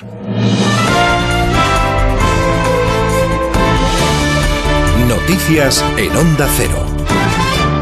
Buenas noches. Ucrania afirma haber matado a más de mil soldados rusos y haber capturado a más de 300 militares enemigos que se rindieron tras la ofensiva de Moscú sobre su territorio. En una comparecencia, Oleski Arestovich, asesor de la oficina del presidente ucraniano Volodymyr Zelensky, ha indicado que el ejército ruso se está rindiendo masivamente, incluidos los oficiales superiores. En cuanto a las bajas sufridas en las filas rusas, los números no son definitivos aún, pero Arestovich habla de más de mil muertos y alrededor de 2.500 heridos. El Kremlin, por su parte, ha acusado a Kiev de negarse a sentarse a dialogar, por lo que el presidente Putin ha ordenado a sus tropas avanzar en todos los frentes en una ofensiva total en suelo ucraniano. El presidente de Estados Unidos, Joe Biden, y la presidenta de la Comisión Europea, Ursula von der Leyen, han anunciado esta noche su intención de suspender a bancos rusos del mecanismo financiero SWIFT y de paralizar los activos internacionales del Banco Central de Rusia. Estas medidas se en una nueva batería de sanciones económicas de respuesta contra el Kremlin. Ambos mandatarios han denunciado al unísono las acciones bárbaras de Rusia cometidas contra la población ucraniana que han motivado esta nueva ronda de sanciones con el consenso de Alemania, Italia, Canadá y Reino Unido. El primer ministro británico Boris Johnson habla de incrementar la presión sobre Moscú. Asegurarnos de que estamos aplicando las mayores sanciones económicas de las que seamos capaces, incluyendo el SWIFT. Y lo que empieza a ocurrir es que el horror que se ha adueñado de Ucrania está siendo percibido por las sociedades occidentales que nos demandan a los políticos aumentar la presión. Seguiremos trabajando y trabajando unidos. Precisamente Johnson y el presidente de Ucrania, Volodymyr Zelensky, han mantenido una conversación telefónica en la que ambos han coincidido en la necesidad de separar a Rusia por completo de la comunidad internacional en respuesta a su invasión en territorio ucraniano. Francia ha anunciado que enviará a Ucrania equipos de defensa y combustible y tomará medidas para congelar los bienes financieros de personalidades rusas en el país y luchar contra la propaganda rusa. El Consejo de Seguridad y Defensa Nacional, encabezado por el presidente Emmanuel Macron, ha decidido la entrega adicional de equipamiento de defensa a las autoridades ucranianas, a las que también se apoyará con combustible. Macron ha alertado de las consecuencias a largo plazo de este conflicto. La guerra durará. Esta crisis llegó para quedarse. Esta guerra llegó para quedarse y todas las crisis que traerá tendrán consecuencias duraderas. Entonces, tenemos que prepararnos para eso con mucha determinación, con mucha solidaridad. El gobierno italiano ha anunciado que va a enviar otros cuatro cazas a Rumanía para reforzar el despliegue de la OTAN en el flanco sureste de la alianza. España, por su parte, va a enviar 5.000 cascos, chalecos antibala y detectores de minas a Ucrania, además de 20 toneladas de medicamentos y material médico. En un acto en la base de Torrejón, el ministro de Exteriores, José Manuel Álvarez, ha insistido en que el pueblo de Ucrania está haciendo frente de una manera muy valiente a una agresión ilegal. Lo que tenemos que tener es la absoluta certeza de que la Unión Europea y los aliados de la OTAN tomaremos todas las medidas que sean necesarias para garantizar la seguridad. No nos olvidemos que la OTAN es una organización defensiva no es una, organización ofensiva, está ahí para garantizar la seguridad. El alto representante de la política exterior de la Unión Europea, Josep Borrell, ha anunciado la convocatoria de una reunión extraordinaria de ministros de Exteriores de la Unión este domingo por videoconferencia para estudiar un paquete de ayuda a las Fuerzas Armadas ucranianas. Entre tanto, el Ministerio para el Desarrollo Digital de Rusia ha confirmado que páginas web institucionales como la del Kremlin a la cabeza se encuentran bajo un ataque informático sin precedentes que ha sido repelido con éxito en la mayor parte de los casos. En un comunicado, el Ministerio explica que se han registrado más de 50 ataques D2 con una capacidad de más de un terabyte, así como una serie de ataques profesionales dirigidos al portal de servicios públicos, todos ellos repelidos exitosamente por especialistas del Centro de Seguridad. El portal especializado NetBlocks informa en su cuenta de Twitter que varios sitios web gubernamentales, entre ellos el del Kremlin, la Duma Estatal y el Ministerio de Defensa, se encuentran inactivos activos. Y la policía rusa ha detenido a más de 3.000 personas en los últimos tres días en todo el país en protestas contra la guerra lanzada por Putin contra Ucrania. Este pasado sábado, los manifestantes rusos contra la guerra han salido a la calle en 34 ciudades, uniéndose a las miles de personas que han protestado en todo el mundo contra la invasión de Ucrania. Es todo, más noticias dentro de una hora y en ondacero.es. Síguenos por internet en ondacero.es.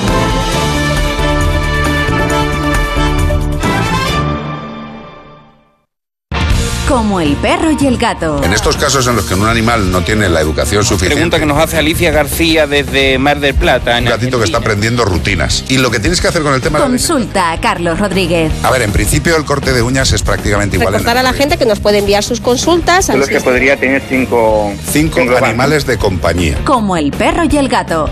Sábados a las 3 de la tarde, domingos a las 2 y media y siempre que quieras en la app y en la web de Onda Cero. Patrocinado por Menforsan, los especialistas en cuidados, higiene y cosmética natural para las mascotas. Te mereces esta radio. Onda Cero, tu radio. Estamos en Ucrania. Mi padre está bien, están preparados para la guerra. Yo tengo que cortar, mi hija está llorando, sí. Mi sobrino es epiléptico, no pueden traer aquí. Estoy que acojonadísima, de verdad. Que hay que salir de la ciudad, pero como no tengo coche, estoy sola con dos niños pequeños, no pudimos salir. La situación cambia muy rápido. Los rusos han descendido paracaidistas. Si es tu hermano, si es tu marido, si es tu padre, ellos no pueden escaparse de Ucrania. Mi madre me dice que la muy enferma no está para viaje y que a mi hermano no dejan salir. A todos los hombres a partir de 18 años no dejan salir. Onda Cero en la guerra de Ucrania. Te mereces esta radio. Onda Cero, tu radio.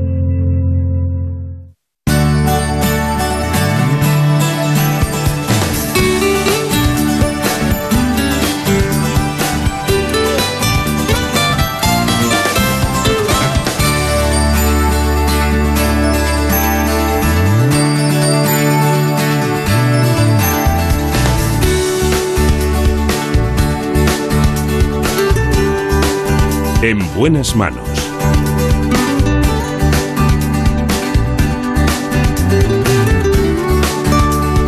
El programa de salud de Onda Cero. Dirige y presenta el doctor Bartolomé Beltrán.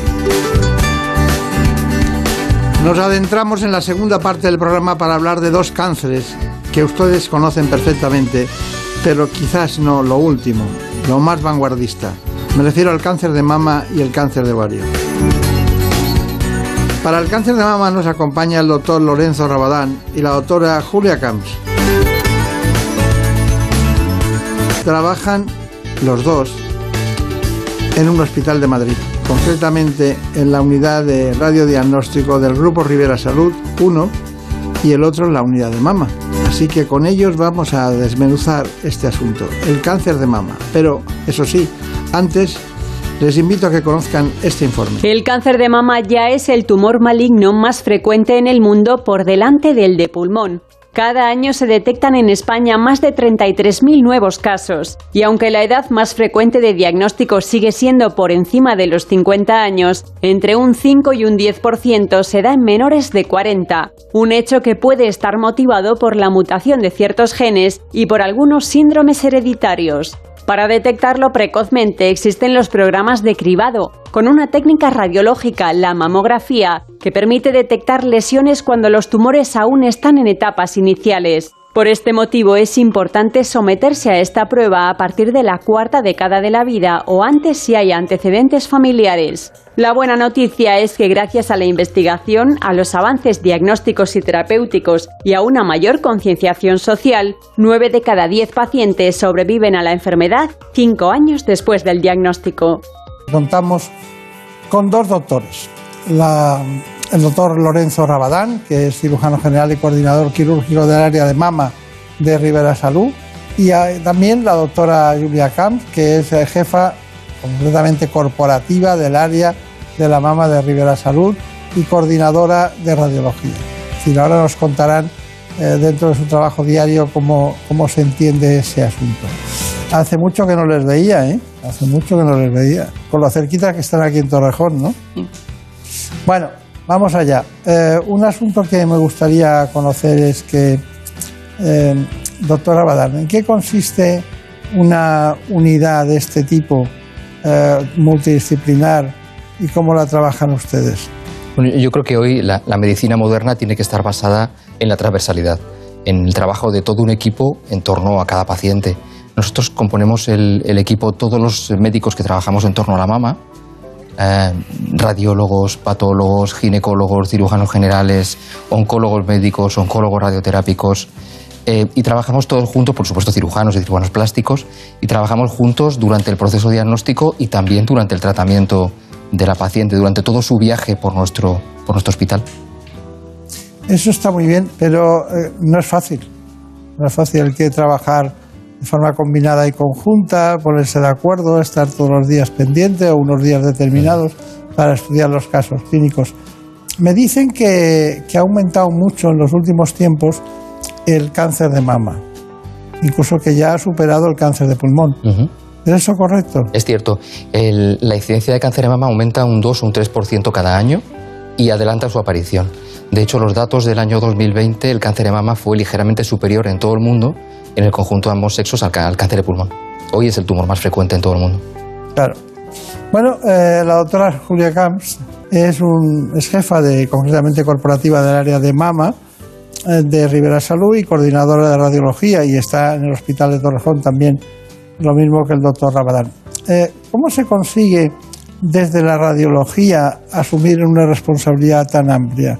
Me dicen que tiene usted mucho prestigio en el aspecto del radiodiagnóstico en el campo de la mama.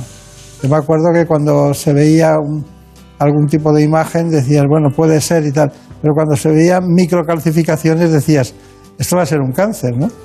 ¿Cómo ha ido evolucionando ese proceso?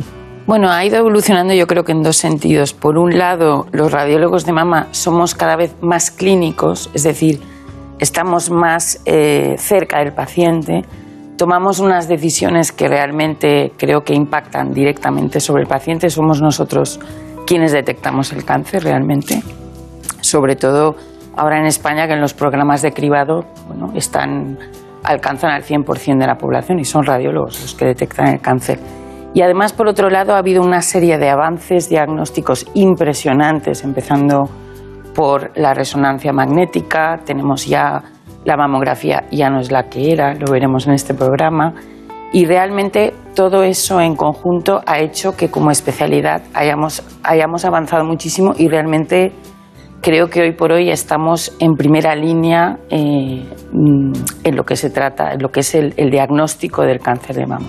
Claro, pero aquí está el doctor Rabadán, que es cirujano y coordinador de un área, y usted, que se dedica al radiodiagnóstico, ha dado ese paso más. Antes eran placas, ¿se acuerdan de aquellos tiempos? Ahora estamos hablando de radiodiagnóstico, es decir, de clínica de la imagen, de ver uh -huh. la coincidencia con la clínica. Bueno, eso lleva a, que, a, a la pregunta de ¿y dónde está el oncólogo?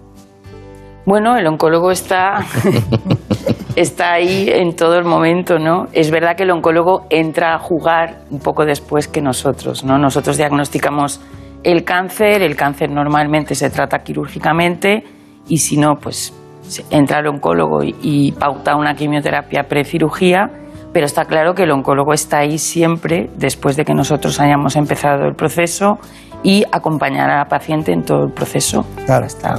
Claro, usted tiene, tienen una serie de hospitales, incluso tienen ahora en Galicia Povisa, ¿no? Eh, se harán cargo, supongo, con responsabilidad sobre la totalidad, también se harán cargo. Pero un pajarito me ha contado, dice, creo que han fichado al doctor Cortés, Javier Cortés, que trabajó en el Ramón y Cajal, después estuvo en el Valdebrón y, y ahora creo que también es asesor de ustedes en oncología, ¿no? Así es. ¿Cuál va a ser su papel? Bueno, su papel va a ser el de coordinador oncológico del área de la mama de Rivera. Nosotros tenemos cuatro grandes áreas ahora definidas, la radiológica, la llevo yo, la quirúrgica, que la lleva el doctor Rabadán, la de anatomía patológica, que la lleva la doctora Laia Bernet, y la oncológica, que desde hace, la verdad es que pocas semanas, tenemos la suerte de trabajar con el equipo del doctor Javier Cortés, el International Breast Cancer Center. Ellos se conectan semanalmente a todos nuestros comités, al igual que nosotros nos conectamos a todos los comités de todos los hospitales y esto pues enriquece muchísimo porque hace que compartamos, discutimos de una manera muy sana y muy productiva, pero además es que compartimos conocimientos y creo que lógicamente eso redunda en una mejor, un mejor tratamiento de cada paciente. Claro, claro. No, y además es muy curioso, pero no, hace falta estar en cualquier lugar determinado para tener el conocimiento contigo y poderlo contar, porque ellos manejan los ensayos clínicos desde hace mucho tiempo y saben decir, saben verdades absolutas que es que no y verdades relativas que es que puede ser, ¿no? Entonces eso a, a, ustedes les va muy bien, ¿no? En ese sentido. Efectivamente, la idea es que además incluyamos a toda paciente que tenga criterios para ser incluida en un ensayo clínico. Toda, cualquiera de nuestras pacientes va a ser incluida en los claro. ensayos clínicos que lidera. Ya sabemos que es un líder de opinión mundial. Claro. Pues ya le voy a reñir al doctor Javier Cortés porque he hablado con él esta última semana dos o tres veces por distintos motivos y no me ha contado esto. no me ha contado que estaba con usted. Pero en fin, bueno, tenemos muchas preguntas, pero quisiera saber si todas las mujeres diagnosticadas de cáncer de mama son operadas. Pues eh, la cirugía forma parte del tratamiento del cáncer de mama prácticamente siempre. Eh, excluimos a alguna paciente muy mayor que por, que por edad o por su estado general no pueda ser intervenida, pero en general la cirugía forma parte del tratamiento del cáncer casi siempre. En algunos casos de pacientes metastásicas desde el inicio o en algún caso extremo como el de pacientes ancianas con deterioro de su, de su nivel de salud, podemos excluir la cirugía, pero normalmente sí. Bueno, parece bien. ¿Usted ha operado a alguien que le haya dicho le tienes que operar, la doctora Camps? Sí, a muchas pacientes que nos diagnostica ella. Incluso eh, hemos tenido algún caso en el que ella nos ha visto un tumor eh, un año antes de que apareciese. Qué curioso, ¿no? Qué curioso. ¿Cuál es, eh, si hay algún signo, eh, diríamos que es indiscutiblemente un cáncer de mama desde el punto de vista del radiodiagnóstico? Sí, una, una lesión espiculada que decimos nosotros es como, como un coronavirus, digamos. ¿no? Yo creo que esa imagen la tiene todo el mundo. Es como un nódulo espiculado. Eso es un signo bastante certero de cáncer de Certero. mama. ¿Y los- los- ¿Las microcalcificaciones continúan también? Sí. Lo que pasa es que en eso somos menos buenos los radiólogos, es decir, hay una variabilidad diagnóstica más grande. Por eso ahora, ante la mínima duda, las biopsiamos todas. ¿Las qué? Las biopsiamos todas. Claro. Las microcalcificaciones son el negativo del cáncer, realmente es un, es un calcio residual. Lo que realmente es el, cal- el cáncer es lo que la rodea. Pero bueno. Luego hablaremos de eso, de, de la biopsia y de la anatomía patológica. Bueno, ¿qué preguntas tenemos para nuestros queridos amigos? Pues hemos conocido casos de, de mujeres, incluso en algunos casos son rostros muy, muy famosos y muy conocidos, que por tener antecedentes familiares de cáncer de mama deciden hacerse una doble mastectomía para de algún modo eh, prevenir este, esta- la aparición de este tipo de tumor de, de raíz. No sé si ustedes lo recomiendan y, de ser así, pues en qué consiste exactamente este, este proceso.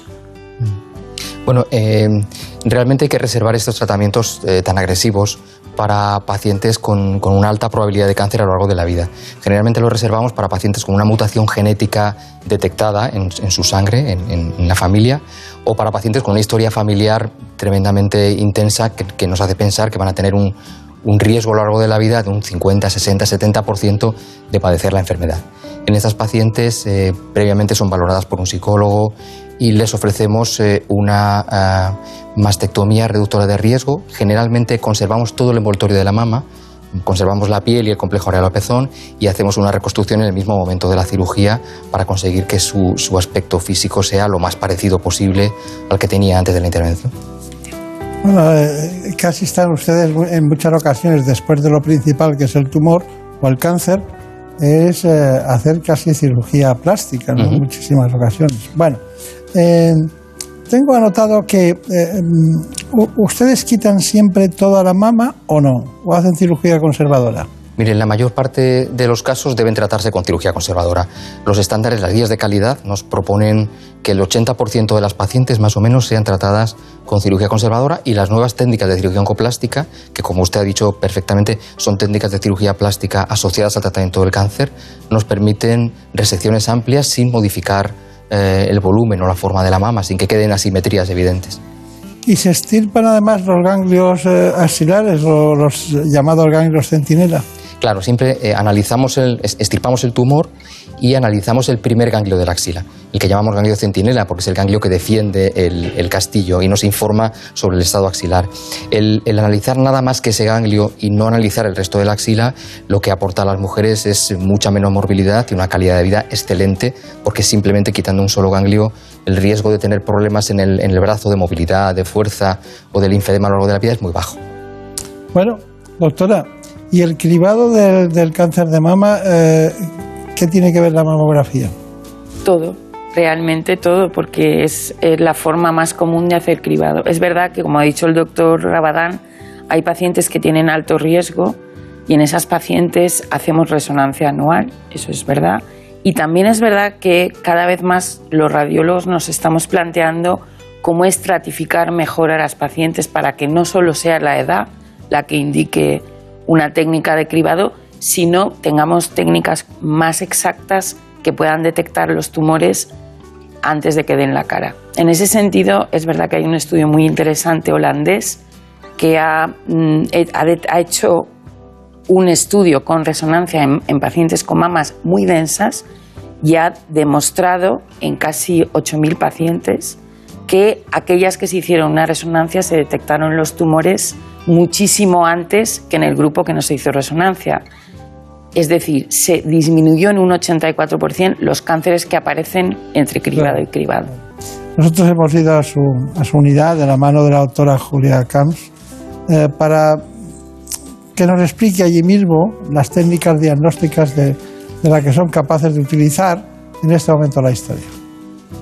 Disponemos de una tecnología, eh, la mamografía convencional, 2D digital, la tomosíntesis, que es un paso más allá de la mamografía digital, y además disponemos de la mamografía con contraste, que va mucho más allá de lo que es la detección morfológica de los tumores. Se realiza inyectando contraste iodado, que es el mismo contraste que se inyecta en el TAC, eh, a la paciente unos minutos antes de realizar la mamografía. Podemos realizar todas las proyecciones y estamos viendo que estamos detectando pequeños tumores que aparecen en el transcurso del seguimiento de una paciente con cáncer de mama que a lo mejor no darían la cara hasta dos años más tarde. Otra utilidad muy importante que tiene el mamógrafo con contraste es estadificar, es decir, ver la extensión exacta de un tumor en pacientes que tienen un cáncer de mama, a quienes hemos diagnosticado un cáncer de mama, pero no pueden entrar a la resonancia por muchísimas razones. Hay alrededor de un 15% de pacientes que no pueden entrar en la resonancia.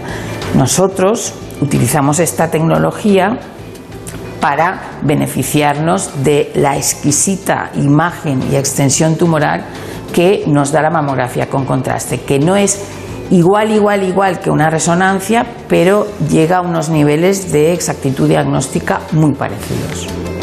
Muy bien, la doctora Julia Camps, de Alcoy. ¿Eh? Cerca de Alcoy, De de. Benilloba, sí. ¿Cómo se llama? Benilloba, Benilloba. Que, traducido así, que... hijo de loba. Ah. Beni es hijo de en árabe. Claro, en toda mi zona todos son Beni. Benidorm, Benidolé. Es que un- uno, el que entra allí no sale, ¿eh? Sí, exacto. En Alcoy, ¿eh? Somos un poco especiales. Sí, sí, ya, ya, ya- ya lo sé. Esa impresión me dio. Bueno, ¿alguna pregunta? Sí, pues están preocupados un poco por la prevención de este tipo de tumor. Entonces, un poco en línea con lo que usted nos comentaba. ¿A qué edad es recomendado entonces empezar a hacer estos, este tipo de, de exámenes? Y, y en caso de que no sea un tumor eso que nosotros nos estamos encontrando como un bultito, ¿qué, qué otra cosa podría ser?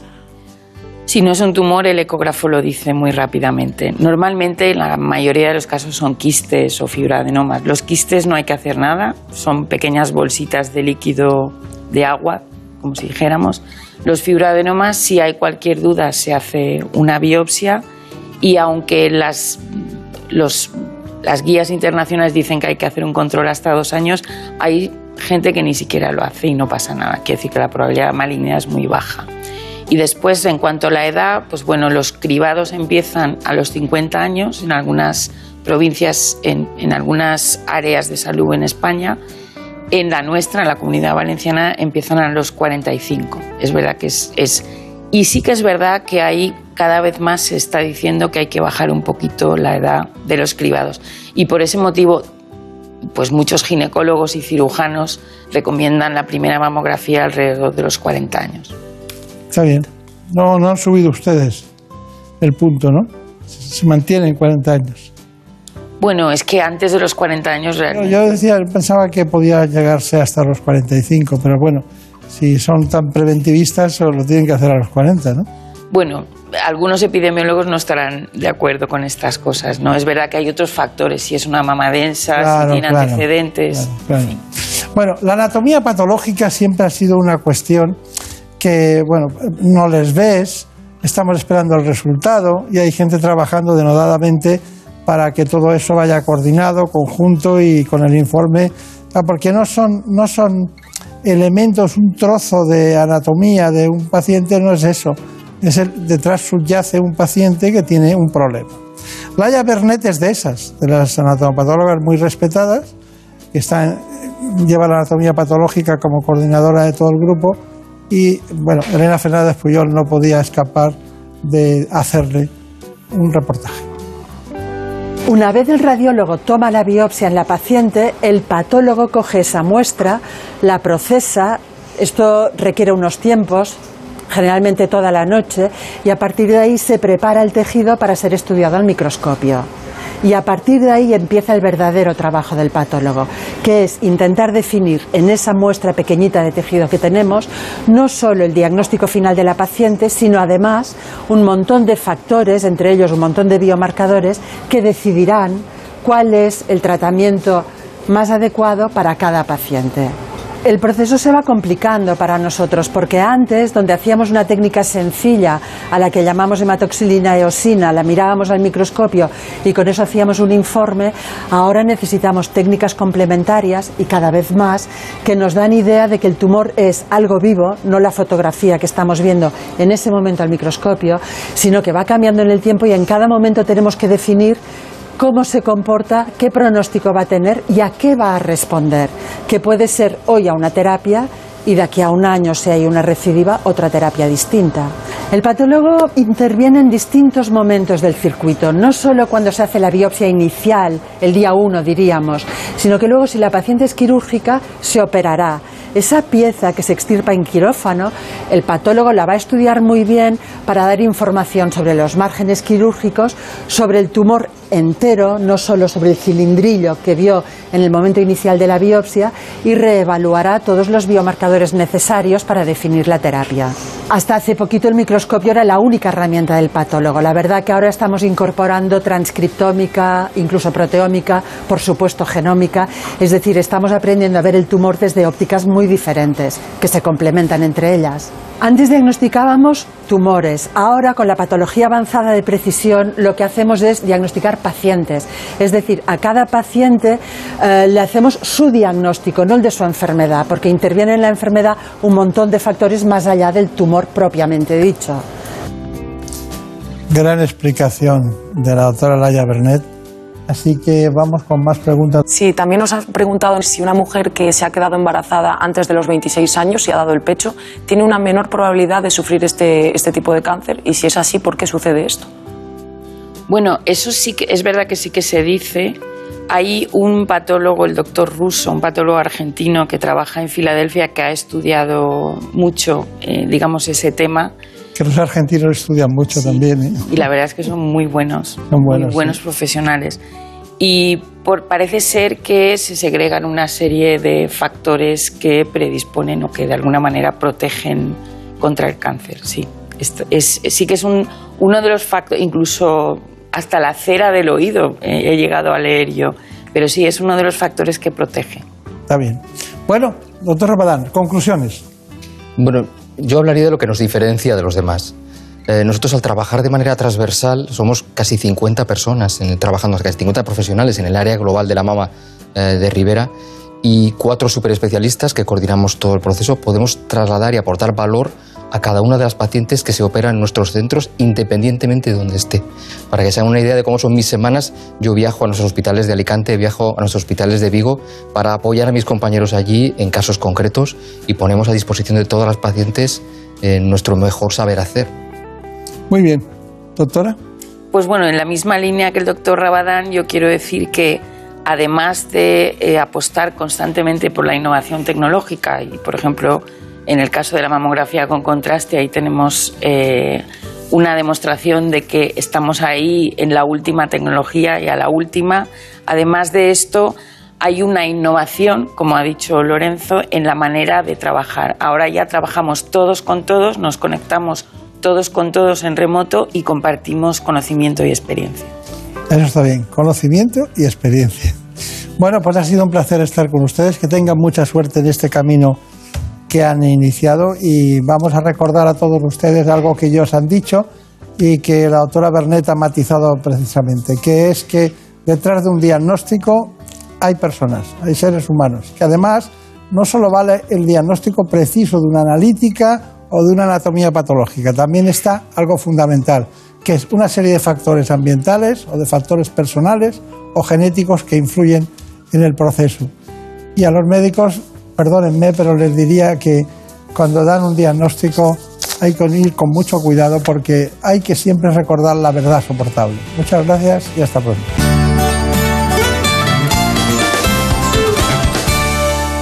¿Conoces la relación entre cuidar de tu hogar y cuidar de ti? En Murprotec sabemos que cuando eliminamos las humedades de forma definitiva de tu hogar estamos cuidando de ti y de tu familia. Una vivienda libre de humedades es sana y segura. Llámanos al 930 1130 o accede en murprotec.es. Cuidando de tu hogar, cuidamos de ti.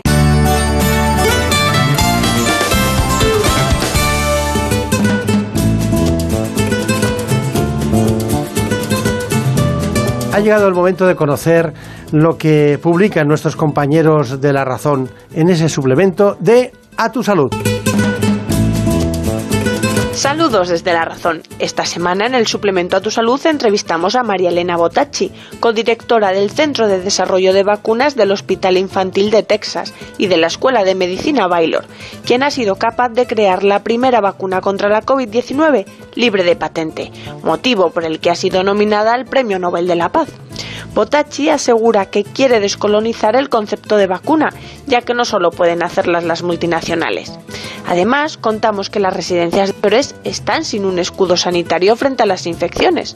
De hecho, una veintena de expertos solicita un plan de prevención en estos centros con medidas concretas para llevarlo a cabo. Y con motivo del Día Internacional de las Enfermedades Raras, contamos la historia de varios niños que conviven con una de estas patologías poco conocidas y en las que la investigación es la única esperanza a la que se agarran las familias. En la sección de alimentación, explicamos por qué se ha puesto de moda comer aloe vera, hasta el punto de que se ha convertido en un nuevo ingrediente en zumos, yogures e incluso ensaladas. Sin embargo, los expertos en nutrición alertan de que su consumo no debe hacerse sin control, ya que algunas plantas pueden ser contraproducentes para la salud. Y en nuestra contra entrevistamos a Silvia Congost, psicóloga especializada en dependencia emocional, quien nos asegura que tener una buena autoestima repercute mucho en nuestra salud. Pero como siempre, estos son solo algunos de los contenidos. Encontrarán más información en las páginas del suplemento a tu salud y durante toda la semana en nuestra web www.larazón.es barra salud. Sin más, que pasen una feliz semana y cuídense. En buenas manos. El programa de salud de Onda Cero. Dirige y presenta el doctor Bartolomé Beltrán.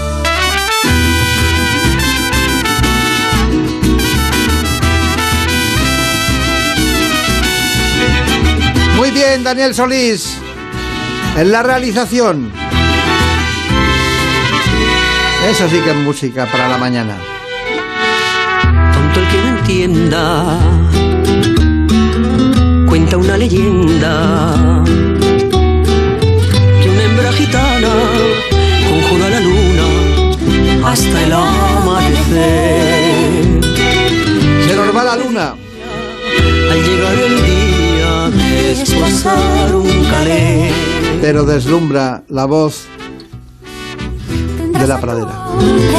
Piel morena, desde el cielo habló la luna llena. Pero a cambio quiero Y cómo no, de Arato Roja. que le engendres Así que vamos con el cáncer de ovario como última aportación a este espacio. Para ello ha venido la doctora Esther Holgado, que trabaja como oncólogo, es especialista en oncología médica en el Hospital La Luz de Madrid. Y no encuentras querer que te haga mujer. Dime luna de plata. Así que vamos con nuestro informe tradicional y luego seguimos. Según los últimos datos de la Sociedad Española de Oncología Médica, cada año más de 3.500 mujeres son diagnosticadas de cáncer de ovario en nuestro país. Se sitúa así en el quinto tipo de cáncer más frecuente en mujeres, por detrás de los cánceres de mama, colon, útero y pulmón. Aunque también hay casos en mujeres en edad fértil, es más frecuente en mujeres posmenopáusicas, sobre todo entre los 50 y los 75 años, con una edad media de 63 años. El cáncer de ovario es uno de los tumores con peor pronóstico, y es que como no tiene unos síntomas específicos, cerca de un 80% de las pacientes son todavía diagnosticadas en fases avanzadas, lo cual afecta de forma importante al pronóstico y evolución de la enfermedad. Además, al contrario de lo que ocurre en el cáncer de mama o de colon, para el de ovario no existen programas de cribado. Para detectarlo de forma precoz contamos con dos herramientas fundamentales. Concienciar a la población femenina de la importancia de las revisiones ginecológicas y dar a conocer los principales síntomas de la enfermedad. Estamos con Esther Holgado. Estamos hablando de una gran especialista en oncología y jefa del servicio de esa especialidad médica del Hospital La Luz de Madrid. Bueno, ha estado, tiene un trayecto por distintos hospitales españoles, entre ellos el Ramón y Cajal, ¿no? Sí. Y bueno, no sé, eh, por- no dura mucho los hospitales, ¿verdad? Los, los hospitales públicos, ¿no? No, la verdad es que en España esto no es habitual porque eh, habitualmente cuando uno acaba la residencia se suele quedar en el hospital en el que ha hecho la residencia y es raro cambiarse. Sí. Pero a mí me dijeron que en otros sitios esto no se debía hacer, que es mejor ver otras formas de trabajar y yo lo estoy aplicando Claro, a la letra. Hay, hay- había mucha y hay mucha competencia en el Hospital Ramón y Cajal. En su época debía estar el doctor Cortés, eh, el doctor Car- Carreto, ¿no? Sí. también debía estar eh, Pilar Garrido, ¿no? Sí. Entonces, ja, con- con- No es un hospital fácil, ¿no? no, no era un hospital para crecer, No ¿no? lo es. Pero bueno, yo vengo el 12 de octubre, que tampoco lo es. Tampoco lo es, Así que fácil, no. No, bueno. Pero de todas maneras se van ustedes acomodando. Ha habido mucho trasiego en la oncología, ¿no? Profesionalmente. Que si el Anderson, que si la Kuhn, que si San Chinarro. Y se van ustedes cambiando, pero siempre son los mismos, ¿no? Sí, bueno, es que en Madrid tenemos la suerte de que la, la- medicina privada es muy potente, es muy potente. En Madrid y en Barcelona fundamentalmente, en, otros, en otras comunidades también, pero sobre todo en Madrid y en Barcelona, al ser hospitales tan con todo, con todo, con la última tecnología, eh, y muchos especialistas pues están muchas veces dejando la pública para irse a la privada. Claro. Porque podemos hacerlo. Antes parece que la privada eh, no podías hacer grandes cosas porque era más consulta, como más consultor, pero ahora eh, hay hospitales muy, muy potentes donde lo tenemos todo. Claro, Entonces claro. podemos hacer todo. Si no tienes todo, no te puedes ir a ese hospital, claro. Claro, claro. Bueno, hay una, hay una cosa que, una confesión personal, ¿no? Eh, siendo ginecólogo, eh, el cáncer más traicionero que yo me encontraba siempre era el de ovario. Incluso, eh, eso que dices, a esta la he curado yo, ¿no? Hicimos, me acuerdo que hicimos una, una ecografía, no se entendía, hicimos una laparoscopia y después hubo que intervenir y la intervine y tal. Era una mujer joven, muy alta, y me acuerdo que era rubia y tal. Bueno, incluso podía deducir su nombre, pero el tema está en que eh, lo cogimos muy a tiempo y se curó. Ese es el, extremo fácil, ¿no? Para entendernos. El, complicado que en los grados de, tumores de ovario, ¿en qué punto estamos? Cuando atraviesas el punto 3 o, la clasificación 3 ya estás mal, ¿no? A ver, el problema que tiene el ovario es que este caso que acabas de comentar eh, es poco frecuente, porque por desgracia es una enfermedad que se diagnostica en estadios avanzados porque no produce síntomas hasta que no está en estadios avanzados. Entonces, el, el problema es que, claro, cuando ya está en estadios avanzados, eh, los tratamientos inicialmente pueden ser eficaces, pero más del 70% de las pacientes recaen en los tres primeros años. Entonces, claro, se están intentando eh, hacer esfuerzos para evitar esto, porque eso es lo que le hace bastante traicionera a esta enfermedad. Claro.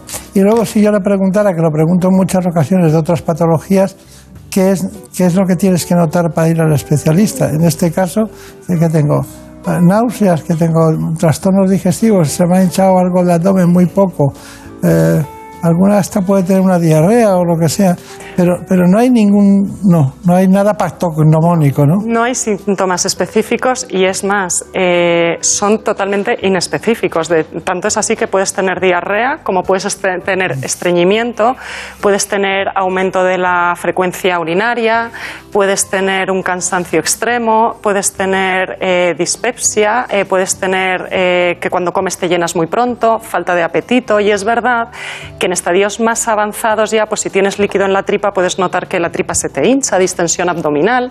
Si tienes líquido en el pulmón, pues síntomas de insuficiencia respiratoria, pero eh, son todos síntomas muy inespecíficos que no te llevan a pensar que puedes tener algo en el ovario. Y esto es un problema. Bueno, ¿hay eh, componentes genéticos? ¿Hay alguno? Sí, aunque la mayor parte de los tumores de ovarios eh, no son hereditarios, es verdad que hasta el 18% de ellos tienen una mutación eh, que generalmente es en los genes BRCA, en los genes en los BRCA1 y en los BRCA2, que aumentan el riesgo de cáncer de ovario, de tal manera que si a lo largo de la vida de una mujer sin este tipo de mutaciones el riesgo de tener cáncer de ovario es de un 1,3%, pues si tienes una mutación en el gen BRCA1, este, este riesgo aumenta hasta un, entre un 25 y un 45%. Y si es un BRCA2, entre un 10 y un 20%. Y además aparece antes, como 10 años antes de la edad habitual. Entonces, lo habitual es que no haya eh, mutaciones, pero en un 18% las puede haber. El, BR, el BRCA 1 y 2 fue muy famoso por la- las artistas de cine y puso a Floró, un concepto que no existía, ¿no? Sí.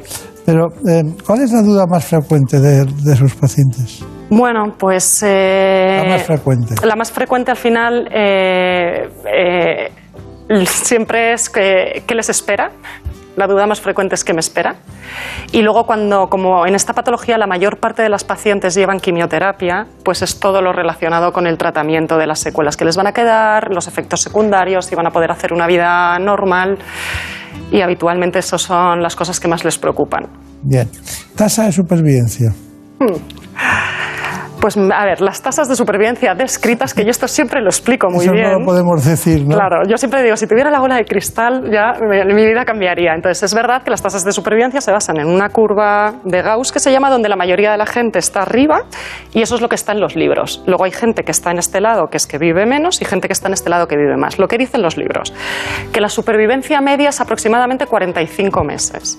Esto depende mucho del estadio de la enfermedad. Cuanto más precoz sea, mejor es la supervivencia. De hecho, a 5 años, en estadios iniciales, la supervivencia es de hasta el 95%. Sin embargo, en el otro lado, en estadios avanzados, a 5 años, la supervivencia es del 25%.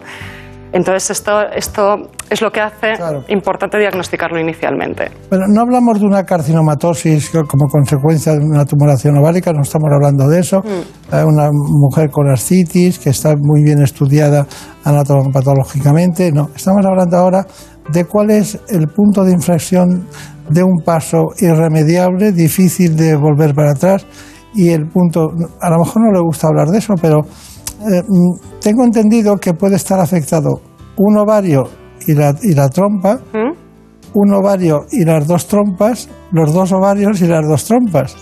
Es curioso eso, ¿no? Entonces, ¿cuál es- a partir de ahí es cuando empieza el problema. Si, Sí, de hecho, yo diría eh, que el problema no existe, existiendo siempre, pero hay menor problema en los estadios 1A, que eso es cuando afecta a un ovario, Claro. que son las excepciones, por desgracia, que suele ser cuando eh, haces el diagnóstico eh, como Casual. hallazgo incidental, efectivamente, casual. Es- En el resto ya, la mayoría de los pacientes se llevan su cirugía completa, su quimioterapia y, por lo tanto, es muy triste ese, ese cáncer, ¿verdad? Es complicado, es complicado porque no hay screening, eh, porque, por ejemplo, la inmunoterapia que tanto se está instaurando en muchos Sí. tipos de tumores, en el ovario no. No. se está viendo que funcione bien. En un inicio, si haces una buena cirugía y pones un tratamiento, parece que las pacientes están bien, pero luego recaen. Entonces es una enfermedad, eh, es que la palabra que me sale no puedo decirla aquí, pero es una enfermedad com- complicada. Maléfica, perniciosa y, y- y difícil. Fastidiada, es una enfermedad Fast- fastidiada, sí. Bueno, estaba comentando con la doctora Esther Holgado asuntos en relación con el ovario. Es el tumor ginecológico con más mortalidad por delante del de cáncer de cuello, ¿no? Mm. Es, es así. Bueno, ¿qué preguntas tenemos? Pues tenemos una consulta de una mujer que ha superado un cáncer de, de ovario y nos comenta que ahora le han recomendado estar más pendiente que nunca a su pecho, porque de algún modo ahora tiene un mayor riesgo de desarrollar un cáncer de mama. Entonces nos pregunta si usted nos podría explicar un poco esta correlación. A ver, la correlación es fundamentalmente en aquellas pacientes que tienen mutación del gen BRCA 1 o 2, porque se ha visto que aquellas pacientes que tienen mutación en alguno de estos genes tienen más riesgo de tener cáncer de ovario y también de mama. Entonces, en principio, eh, el, seguimiento del cáncer de mama se lo deberían hacer todas las mujeres, independientemente de- del, cáncer de ovario. Es cierto que si tiene la mutación en este gen, los protocolos de seguimiento son diferentes porque son, eh, es un seguimiento más estrecho. Y por lo tanto, bueno, pues eh, mientras tanto, lo que le diga su ginecólogo habitualmente. Así como la mama hay una cierta influencia de los estrógenos, en el ovario la hay. También la hay, sí. sí. Y de yo tengo la sensación, Sí. cada vez que dan una- mujeres, de- diríamos, de un componente hiperestrogénico potente, acaban teniendo mama, ovario, no, Sí, no todas, pero sí. un porcentaje alto, ¿no? Y de hecho, bueno, los factores de riesgo de, de la mama y del ovario en ocasiones son comunes. Quiero decir que eh, la menarquia temprana, la menopausia tardía, eh, las pacientes que no tienen hijos, eh, tienen más riesgo tanto de cáncer de mama como de cáncer de ovario, o sea que sí que comparten eh, factores de riesgo en relación con la función ovárica. Claro, claro. Bueno, ya está, ya está. Brenda, ¿qué, qué preguntas tienes? Hay más.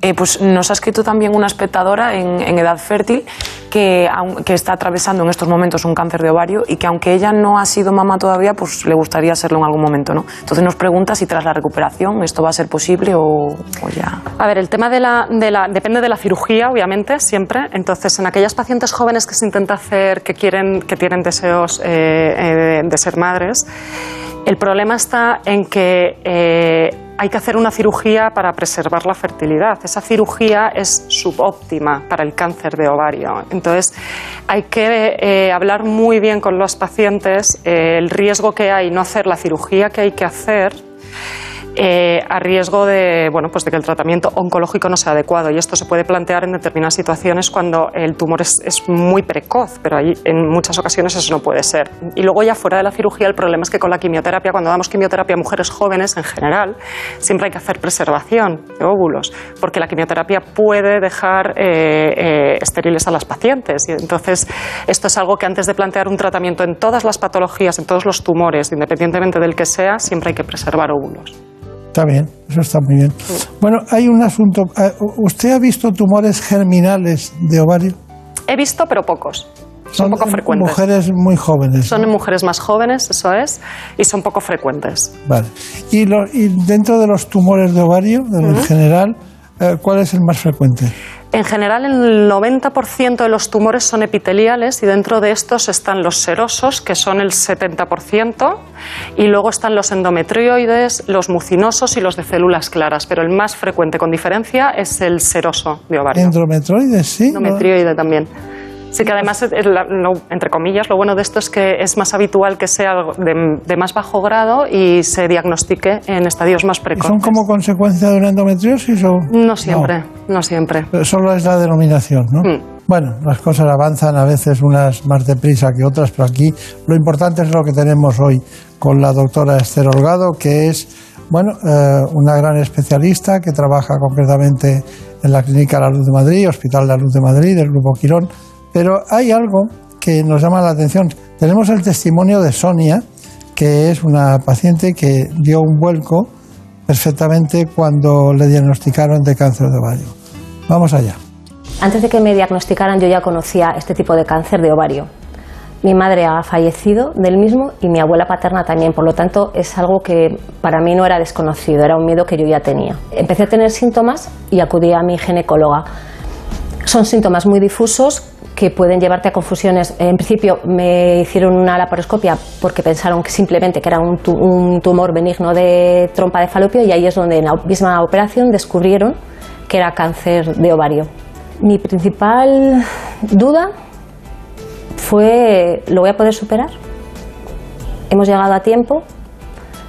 Pensé que mi tratamiento lo iba a llevar mejor a nivel psicológico y a nivel psicológico para mí ha sido devastador.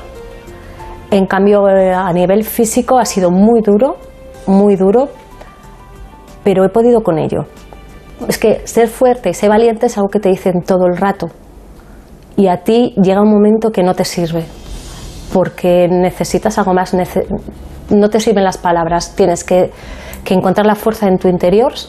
Ha sido un capítulo de mi vida duro y a la vez muy enriquecedor de forma personal, porque me he sentido querida como no sabía que era. Y es que no me ha fallado prácticamente nadie.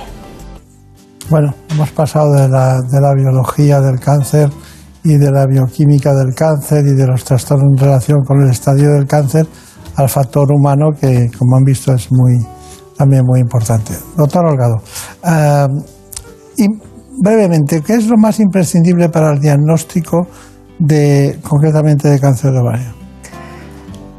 Usted, Una- usted se va a una isla desierta y tiene que diagnosticarlo. ¿Qué, qué se llevaría?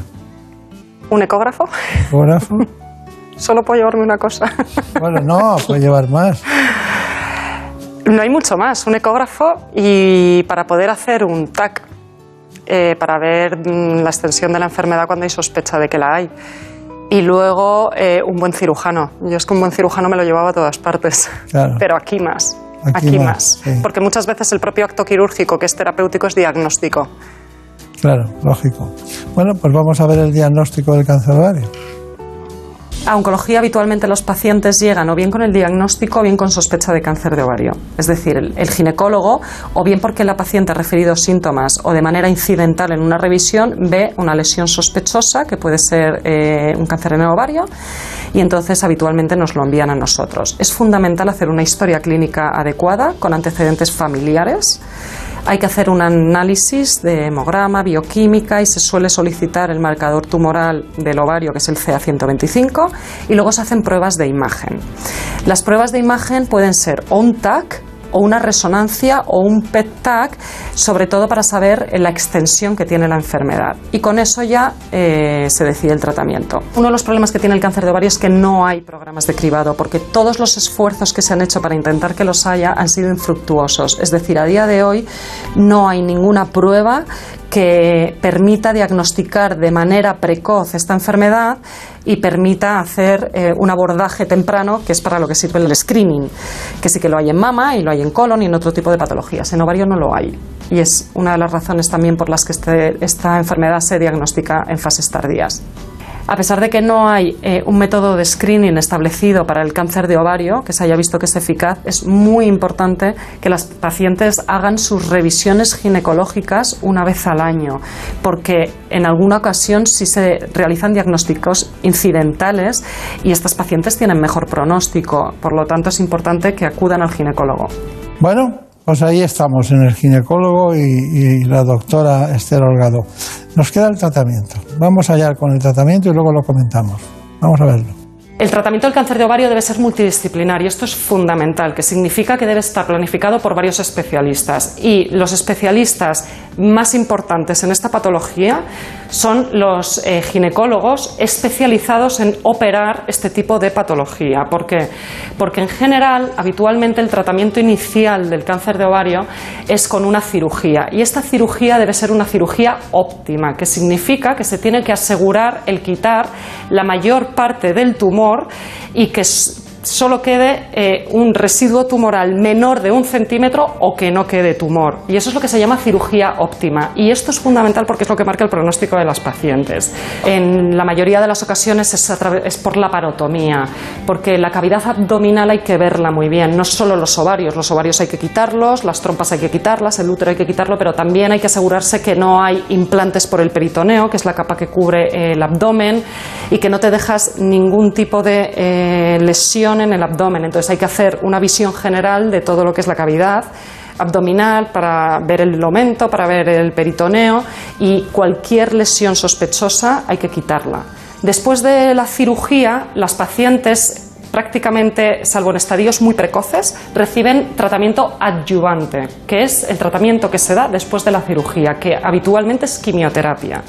Se suelen dar seis ciclos de quimioterapia que se da cada tres semanas y luego, en función del estadio, se valora un tratamiento de mantenimiento.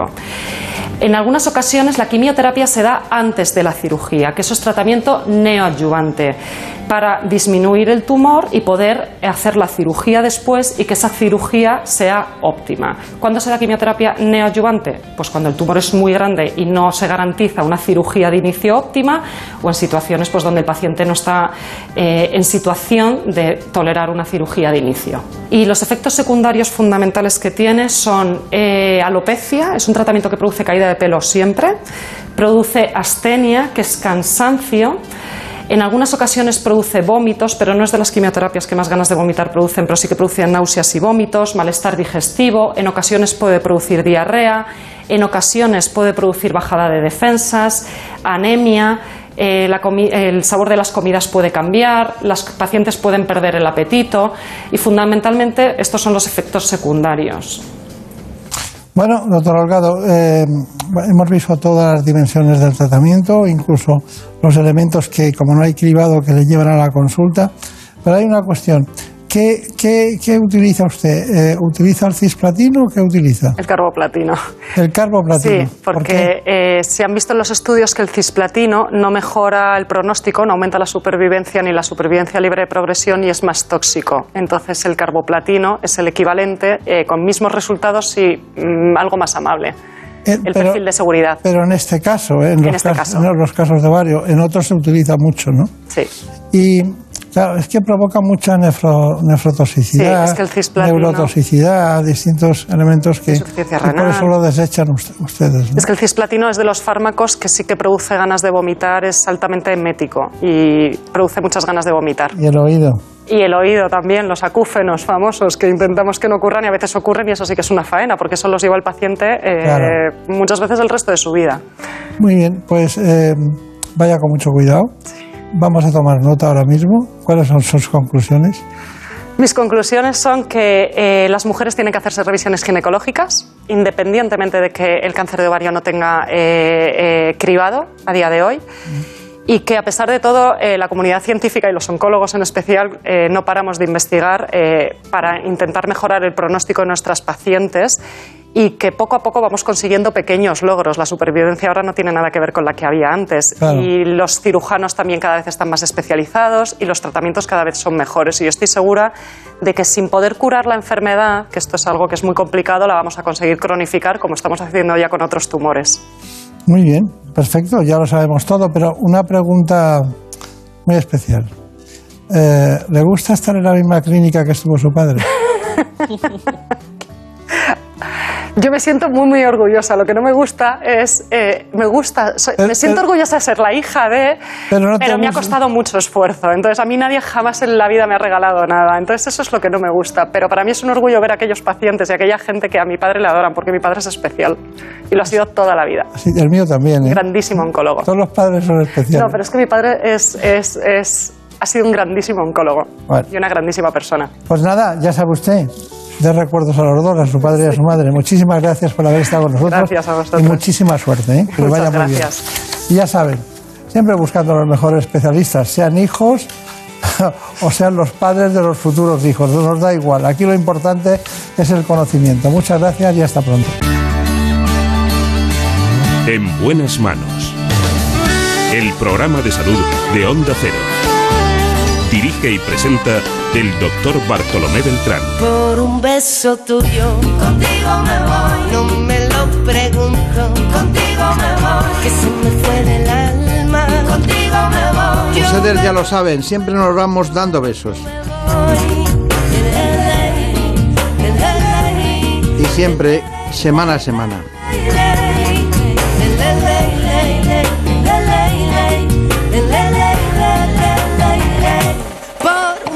Un beso En la dirección técnica estuvo Daniel Solís. medio te sentí besar. Por un beso tuyo el amor a duelo. En la producción general de este espacio, Marta López Llorente.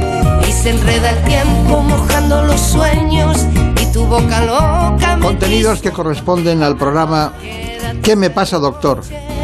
Lo emitimos en la sexta, de 9 a 10 de la mañana todos los domingos. Así que allí les esperamos, como siempre.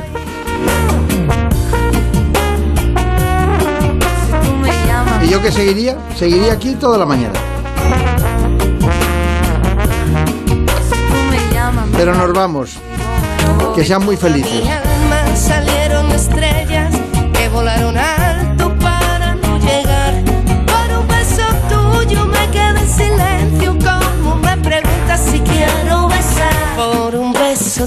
La semana que viene volvemos. Seguiremos aquí, como siempre, hablando de salud. Por un beso tuyo. Contigo me voy.